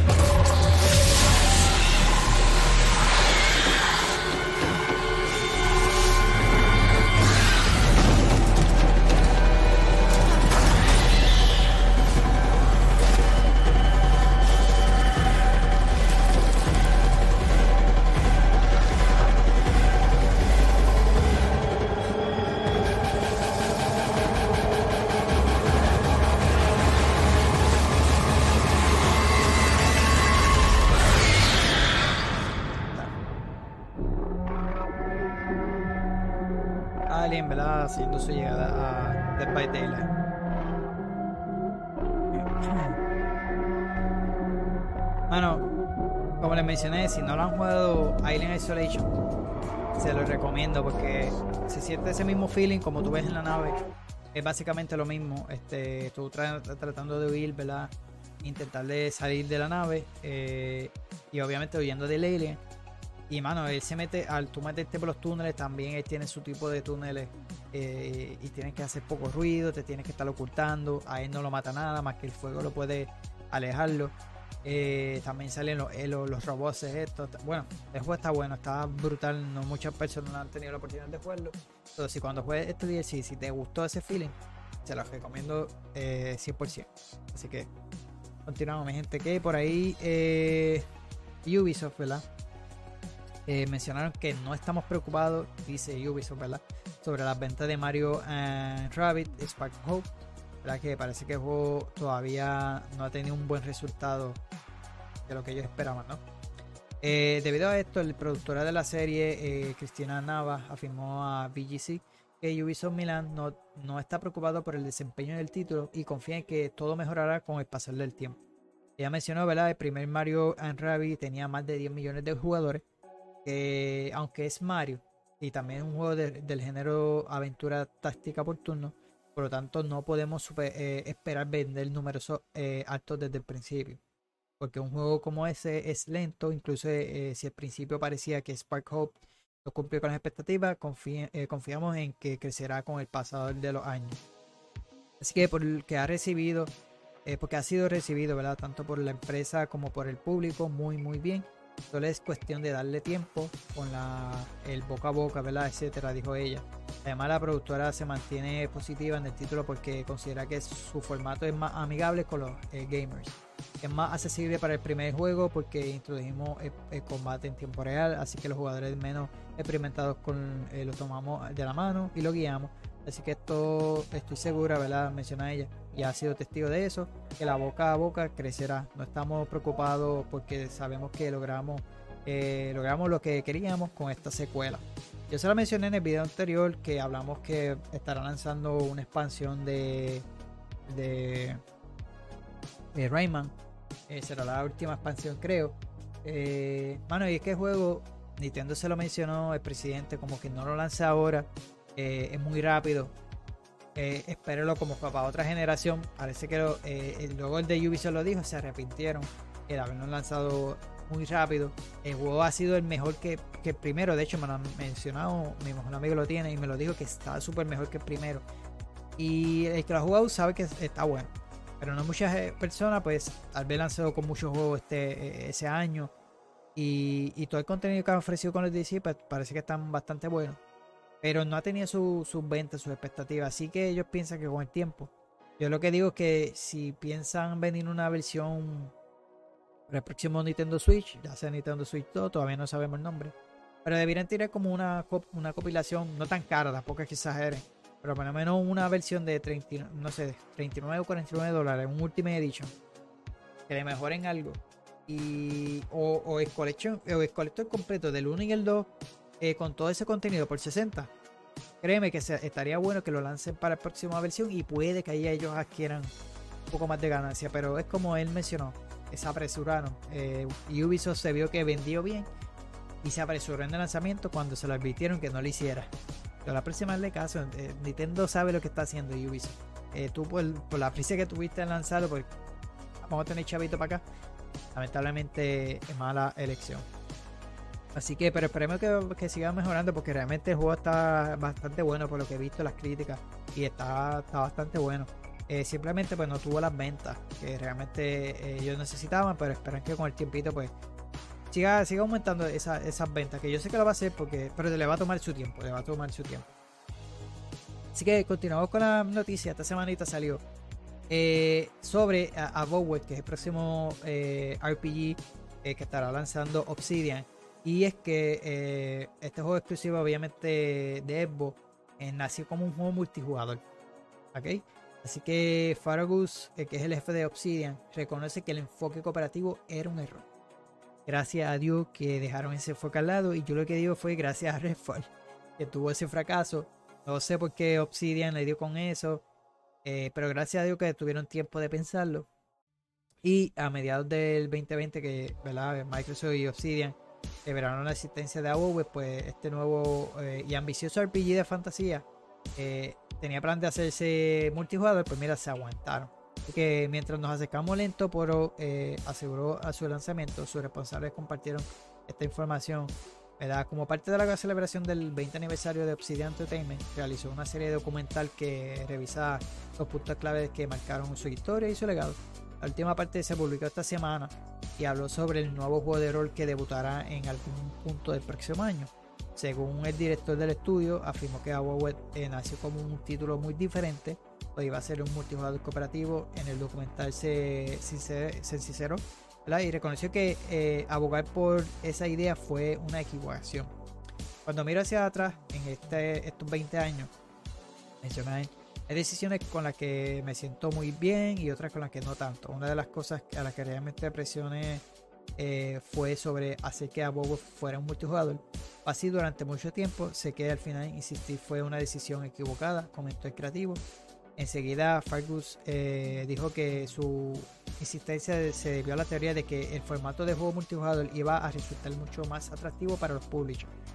Eh, vale la pena señalar que Occident Entertainment aún era estudio independiente, ¿verdad? En aquel momento cuando, cuando pides 50, 60, 70 u 80 millones de dólares, tienes que tener algo in- interesante de, de qué hablar, aseguro. Así que eh, Justin Bridge, jefe de desarrollo del estudio, reconoció que el enfoque cooperativo presentó muchos problemas durante la etapa inicial. Después de trabajar un poco en él, eh, nos dimos cuenta que no estábamos enfocados en lo que, en las cosas que en las que somos buenos. Así que eh, cambiamos todo eh, para asegurarnos que el- al final del día Aboweb fuese un juego de Obsidian y no algo diferente. Así que si recordamos el desastre que resultó ser Redfall, como le mencioné en su lanzamiento, se puede ah, argumentar que Obsidian Entertainment tomó una buena decisión. Dicho esto, eh, habría que esperar hasta la fecha de lanzamiento para descubrir si Abowed es una experiencia digna del legado del estudio. El lanzamiento que ellos tuvieron de The Other World, mano, está bueno y, la comedia que le tiraron a ese juego, a mí me encantó. Ellos hicieron un excelente trabajo con Faraón y Vega. Hice por el multiplayer, pero tomar la decisión de irse por el single player ha sido lo mejor, hermano. Porque como están saliendo últimamente, el enfoque que tienen, yo pienso que iba a ser algo como Sea of Thieves. Y ese juego se tardó muchísimo en llegar a lo que está ahora. Y todo el contenido que ha ofrecido Sea of Thieves ahora, pues ha sido bastante bueno. Eh, pero ahora se ha tardado muchísimo. O sea, la evolución que ha tenido, pues ha sido bastante buena. Pero gracias a Dios que tomaron la mejor decisión de irse. Ellos son excelentes. Para mí, uno de los mejores haciendo juegos de RPG. Ellos han hecho eh, New Vega, eh, ese de The World. Ellos son los de Pillar of Eternity, que son durísimos esos juegos. Así que esperemos que este esté a la calidad eh, alta como ellos saben hacer RPG. Así que eh, por lo menos le damos gracias a que tomaron esa decisión, mano. Así que pendiente aquí al canal que voy a obviamente traerle más contenido sobre AOV en, en algún futuro cuando salga alguna noticia. Así que eh, como le mencioné al principio, que le hablé sobre el metro. Y esta fue la noticia que le mencioné, que es que eh, el año pasado, creo que fue a principios de año, eh, el escritor de Metro eh, 2033, ¿verdad? Eh, Dmitry Glu- eh, Glukovsky eh, arremetió contra las Fuerzas Armadas rusas por la invasión en Ucrania. Así que esto por haber criticado a Rusia A mediados del año pasado, el escritor recurrió a las redes sociales para dar a conocer al gobierno de Rusia lo que eh, causó el, romper la nueva ley por eh, des- desacreditar a las Fuerzas Armadas rusas por eh, publicación en Instagram. En ese momento pues mantuvo su postura y pidió que pusieran en alto a la guerra, un alto a la guerra, es lo que mencionaba. Eh, ante eso, pues, el ministro del Interior ruso agregó a Dmitry a una lista federal de personas buscadas emitió una orden de búsqueda y capturó a su captura en su contra, ¿verdad? A inicio de esa semana, más de un año después, el tribunal de Moscú condenó al escritor a ocho años de prisión después de que le declararan culpable de difundir información falsa sobre las Fuerzas Armadas del país. El novelista no está en Rusia, pero lo que fue juzgado en, aus- en- en ausencia. Así que vale la pena señalar que en octubre del 2022 fue catalogado como un agente extranjero por, ser, por su comentario contra el Kremlin de Moscú. Así que Metro 33 es una novela posapocalíptica que dio el salto a, la- a los videojuegos en el 2010. Eh, colaboró ¿verdad? de manera eh, estrecha con el estudio ucraniano eh, 4A Games, eh, que es el- eh, este estudio, en el proyecto, así como en la secuela. Eh, a inicios de este año, los desarrolladores confirmaron que la nueva entrega de la franquicia estaría influenciada por el actual conflicto entre Rusia y Ucrania. Eh, nunca ocultamos el hecho de que la, serie de Metro tiene una fuerte amenaza, eh, mensaje político en contra de la guerra, ¿verdad? Y siempre hemos querido eh, entretenerlo y sumergirlo en nuestro mundo posapocalíptico, pero también hay una historia más grande que contar. La guerra en Ucrania nos hizo repensar cuál tipo de historia debería tener el próximo metro, señaló el estudio de 4A Games. Así que habría que esperar porque, como les mencioné, estarán en la Gamescom, pero muy lamentablemente que haya sucedido a este eh, a Dimitri, el escritor de Metro, que por la libre expresión, pues allá es una ley que no, no eso no es de esto y lamentablemente lo condenaron a 8 años de prisión. Así que, pues, muy lamentablemente, ¿verdad? Eh, y continuamos con la, eh, las noticias, ¿verdad? Es que esta semana, después de largos rumores, eh, se anunció oficialmente eh, Quake eh, 2, ¿verdad? Que es el remaster que estará lanzando. Creo que este año, si tengo la ficha por ahí. Eh, pero eh, va a traer nuevo contenido. eh, y de hecho ya está disponible en, el Game Pass también. Así que estará llegando a las consolas y a PC. Así que con múltiples mejoras. La nueva versión de Shooter eh, ya está disponible para Play 5, Play 4, Serie X, Xbox One, Nintendo Switch y PC. Y como les mencioné, lo puedo jugar en, el Game Pass, tanto de Xbox como en PC. Así que eh, eh, cuesta 99, 9.99, perdón. Así que eh, no está tan caro. Eh, la remasterización cuenta con mejores a nivel visual, crossplay y una opción para disfrutar el título en estado original. Así que si quieres ver los gráficos originales o remasterizarlo, pues puedes disfrutarlo de igual manera. Además incluye el paquete de misiones de, Rock, eh, Rockning y Ground Zero. La gran novedad es que eh, una nueva expansión llamada Call of the Mechanic eh, pues parece que estará llegando. O llegó, asumo yo. Pues si fuera poco, el título se puede disfrutar en modo multijugador online o en una modalidad local en pantalla dividida. El título soporta hasta 8 jugadores de forma local en la serie XS, mientras que en el resto de las consolas solo admite a 4. Que los fans que adquieran el título mejorado recibirán gratis una copia digital de Quake 2 de 64, es el port de, para Nintendo 64, así que bajo eh, abajo puede, eh, estaremos viendo ¿verdad? lo que es el trailer, así que te va a incluir esa, esa eh, copia digital de Quake 2 de 64 con un port. So, vamos a ver el trailer.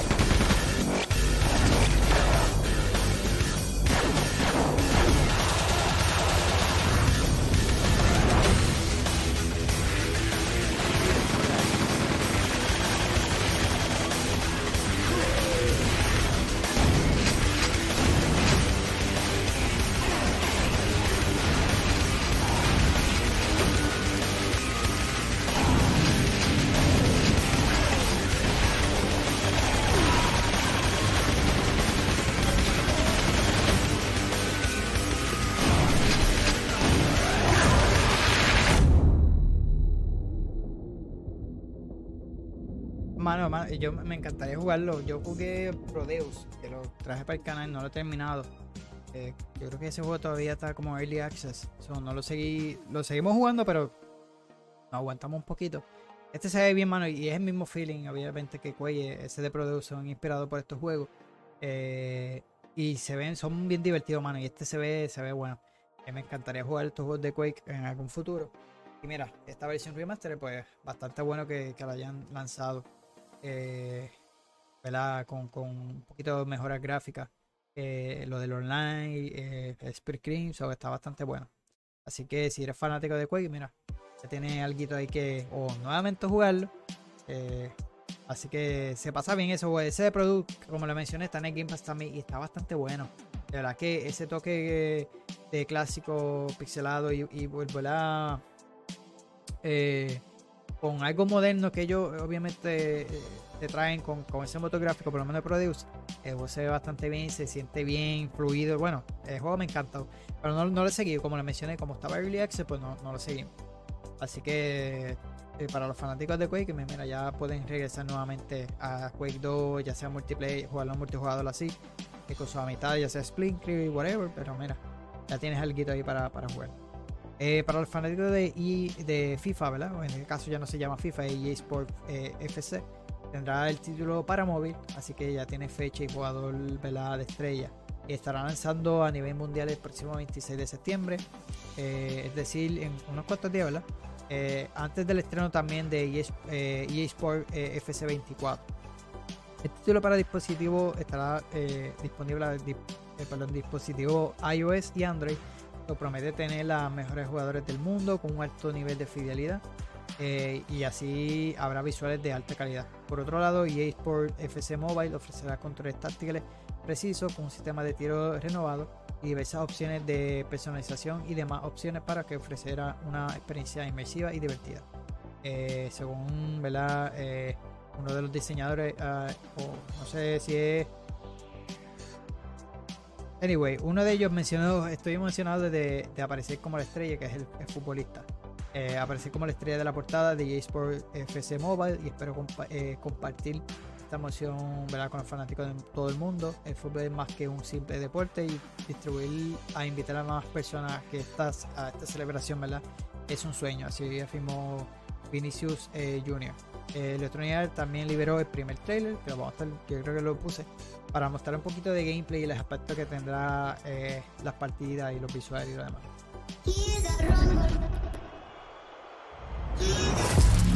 Run for them life. When I step into the jungle, they wanna group up. Never I move up, never gonna win a Royal Rumble. Decide to vacate the war's getting sweet just like a Ribena. Yo, listen, you hear that?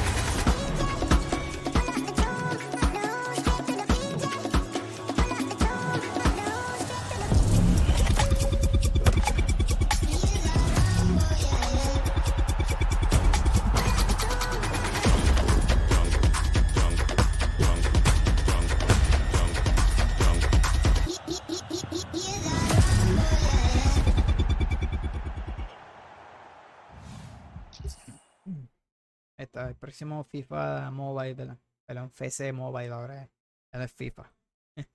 Así que estará llegando un poquito antes que el, obviamente.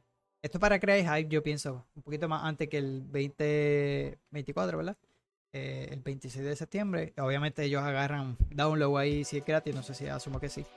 Así que mira, si él está súper ansioso por el próximo eh, FC eh, eh, eSport FC 24, así que el día antes estará lanzando este móvil y mira, te busqué ahí un poquito antes que lance la versión mejorada que es en, en consola me parece.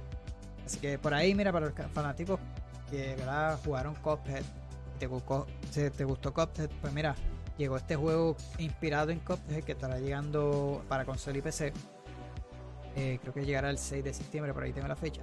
Entonces, si habéis escuchado sobre este título, eh, si no habéis, no habéis escuchado, eh, este estará, eh, estará encargado eh, los integrantes de Pearl Games y Sixo Game Studio, quienes desean ofrecer una entrega en 2D inspirada en lo visto ¿verdad? Con, eh, como es y se llama Enchanted Portals, que estará llegando el próximo 6 de septiembre para ofrecer una aventura curiosa que no pasará desapercibida. El 6 de septiembre sale Starfield. Así que Enchanted Portal es un juego de plataforma en 2D donde te podrás tener en la piel de los magos eh, novatos Bobby y Penny, eh, quienes están atrapados en diferentes dimensiones y tratarán de regresar a la suya, todo ello mientras viajan por mundos encantadores. Cabe mencionar que esta entrega ofrecerá un modo en solitario cooperativo donde podrás atravesar diferentes escenarios haciendo cada vez más, más grande tu arsenal de armas y número en- de movimientos para enfrentarte a las batallas emocionantes contra jefes. Así que Enchanted Portal llegará el próximo 6 de septiembre en Nintendo Switch, Play 4, Play 5, Xbox One, Xbox Series XS y PC. Toda la plataforma básicamente. Y en PC solo, eh, estará en Steam y Epic Store. Así que creo que está el trailer por ahí, vamos a verlo rápido. Peggy Se ve 7. bien, me, me encanta lo que es Cuphead, este apartado gráfico así cartoon y Cuphead es así uno que quisiera jugar pero no tenía la oportunidad de jugar. Este se ve más colorido que Que pero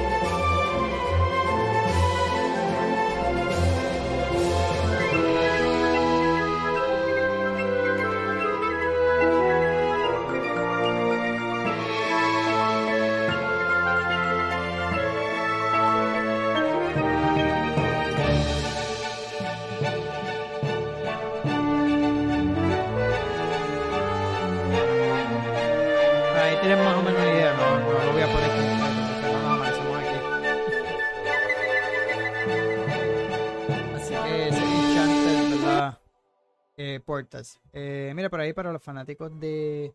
creo que yo no puse la foto de, algo aquí que tengo por ahí.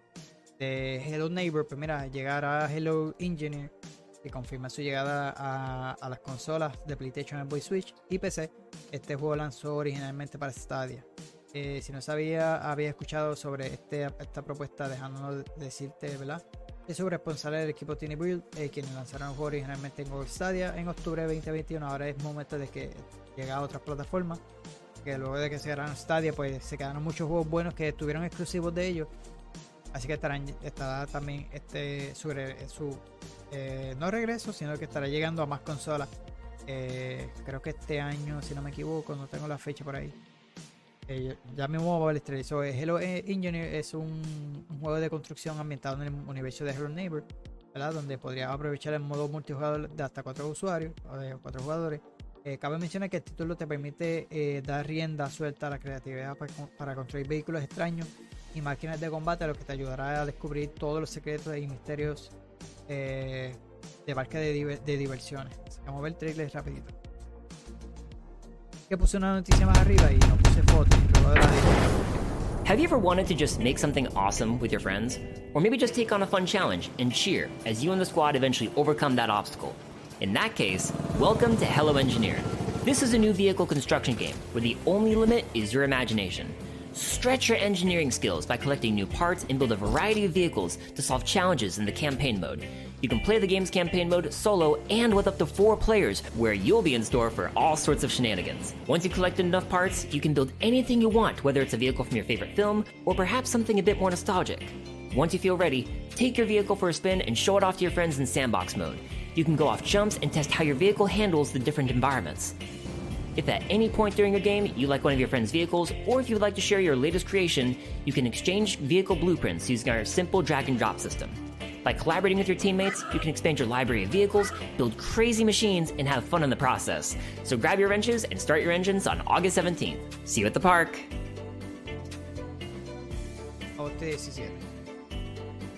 Está ahí cerquita. Que mira, si eres fanático de Hello Neighbor, eh, estarán lanzando ese próximo jueguito en, la, este, en agosto 17, Hello Engineer.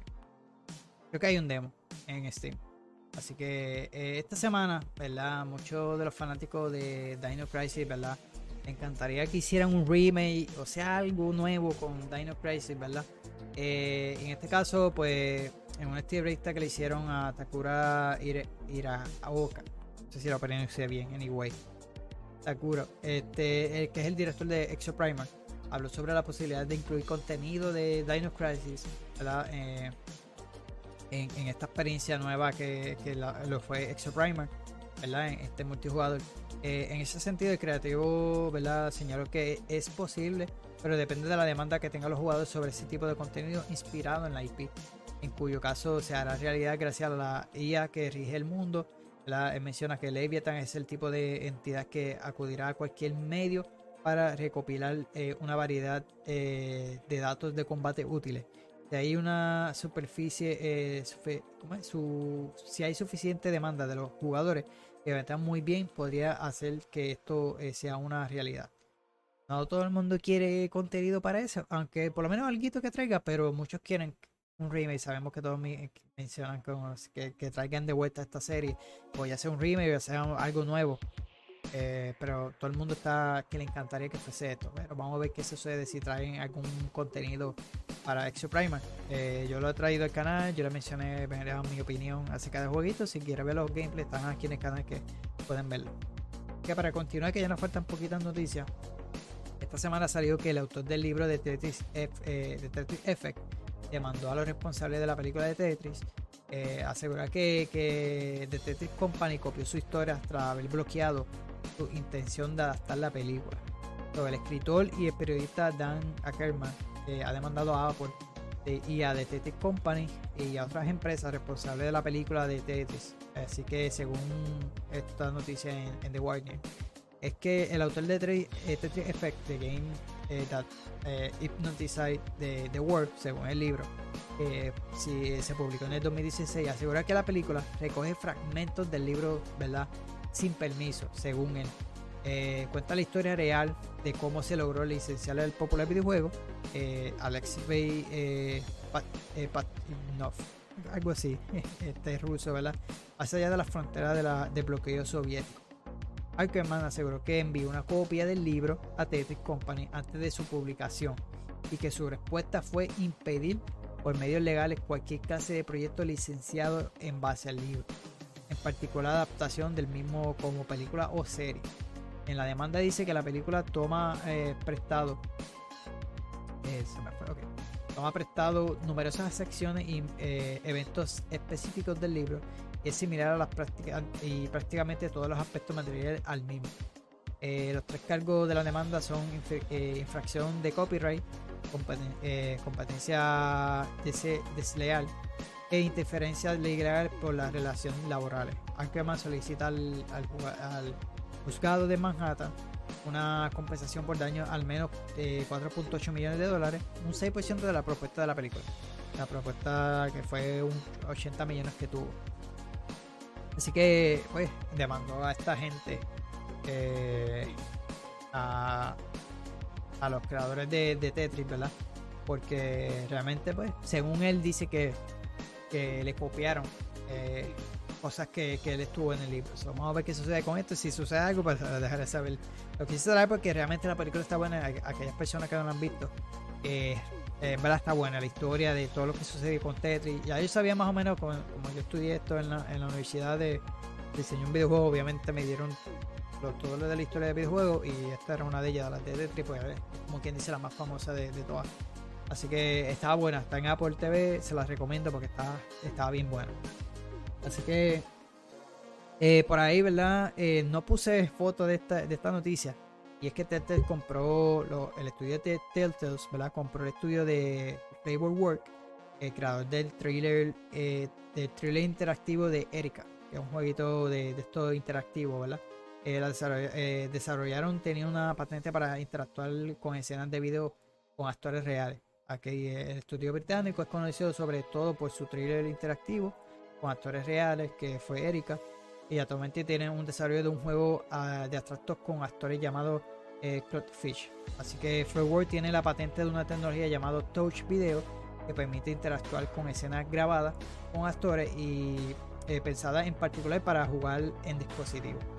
Así que dispositivos móviles, ¿verdad? Si bien Erika llegó también a PC y Play 4, según comenté en la nota de, prensa que ambas compañías coinciden de, de su interés por la eh, conver- convergencia de los sectores del cine y de los juegos. Así que el CEO de Framework ¿verdad? se eh, convertiría en el director de gestión de Tales en Europa, eh, de Telltales, ¿verdad? En su opinión, la adquisición le permitirá sacar el máximo partido a Touch Video y esperar, a- a- expandirse las posibilidades de su IP original en desarrollo gracias a los recursos de Telltales. Así que Jamie Otley, eh, CEO de Telltales, diga que la tecnología de Flavorworks le permite crear juegos eh, centrados en la historia de formato eficiente y llegar a más gente a través del streaming y nuevas plataformas. Eh, ¿verdad? Si bien Telltale originó Zero en el 2018, el año siguiente eh, Holding LCG Entertainment compró el nombre y contrató veteranos de la industria para recuperar la marca. Actualmente están trabajando en dos títulos, eh, un videojuego del universo de ciencia ficción Expanse, que ya salieron un par de episodios, ya creo que ya está el segundo disponible. Y la secuela de The Wolf Among Us 2, que es el que estoy esperando. Yo he jugado la mayoría de Telltales manos, están bien durísimos. Y este es eh, uno de ellos que estoy esperando. Estará lanzando aparentemente en el 2024. O sea, habrá que esperar. Eh, lo otro que está por ahí, ¿verdad? Ya casi estamos a puntito de acabar. Ya creo que nos quedan como dos noticias. Se trata de Final Fantasy eh, 14, eh, perdón, Final Fantasy 7 Ever eh, Crisis que estará llegando a disposi- dispositivos móviles en septiembre. ¿verdad? Este, el equipo ha compartido los feedback que recibió sobre la beta cerrada que hubo y este remake de episódico free to play eh, de Final Fantasy VII que contará con las historias de todas las compilaciones, ¿verdad? todas las historias y toda la compilación desde el propio The First Soldier hasta el suceso de The Digit of Cyber Cybersus eh, pasado de la trama eh, original y del título de como Crisis Core, además de algunos sucesos eh, nuevos relacionados con el pasado de Sephiroth.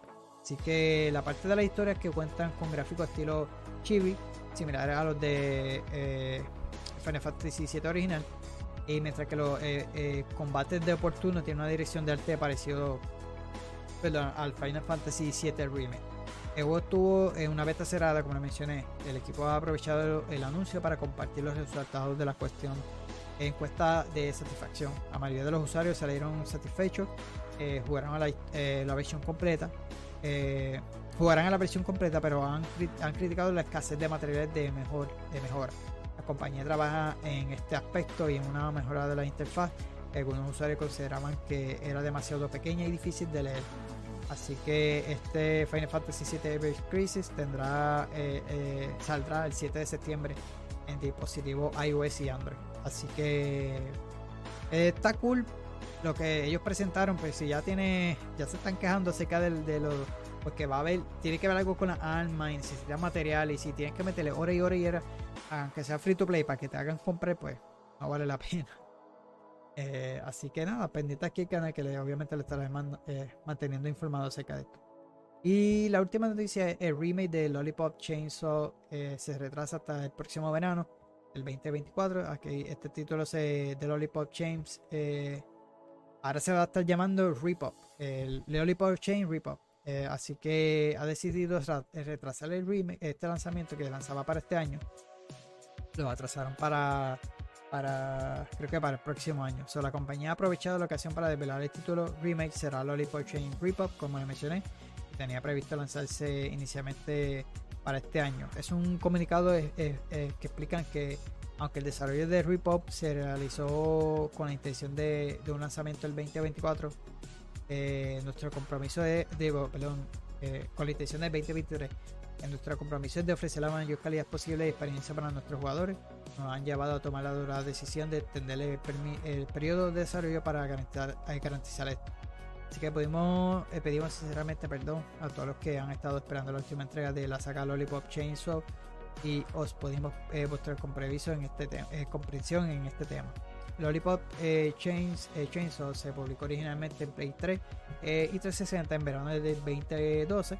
En su momento alcanzó rápidamente el estatus de juego de culto al haber sido diseñado por el director de cine James Gunn, quien más tarde dirigiría la trilogía de Warner of the Galaxy y se convirtió en el máximo responsable ahora mismo de DC Universe. eh, de Warner Bros. Así que dirigió por Suda eh, 51, el de Silver Case, No War Hero, y contará con música de Akira eh, de Silent. Así que eh, nada, eh, mi gente, esta ha sido todas las noticias de esta semana. Eh, del 7 al 11 de agosto hubieron bastantes noticias buenas, otra que otra pues un poco decepcionante, pero realmente estuvo, tuvo, tuvieron bastante buenas esta semana las noticias, ¿no? Así que pendiente que obviamente el próximo podcast estaré trayéndole más sobre noticias de la semana. Eh, este podcast lo grabé viernes, obviamente lo estaré subiendo domingo. So puede que una que otra noticia salga fin de semana, casi siempre, bien rara vez que salga alguna noticia, pero de salir, pues obviamente lo estaré incluyendo en, la, en el podcast eh, próximo. Que de igual manera hubiera una noticia de fin de semana. De hecho, hubo, hubo algo de Pokémon, no lo incluí porque no encontré como que toda la información. Quería traer la recopilada, pero era mucha información, así que me iba a tardar mucho y no quería eh, traerle tanta, tan- y fue tanta información porque le traje mucho. Así que nada, mi gente, hasta aquí las noticias, ¿verdad? Este episodio de los podcasts.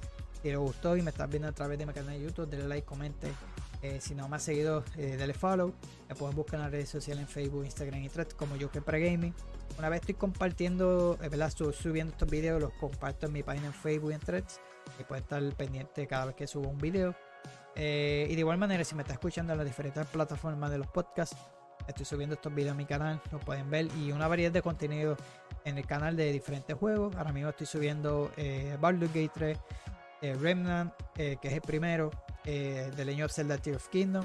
Y dos o tres videitos ahí de Diablo que he estado subiendo eh, variado en cuanto al Season Pass y también al contenido original con, con el primer personaje que creé, eh, que es el, el contenido base que ofrece el juego como tal y contenido del pase de temporada.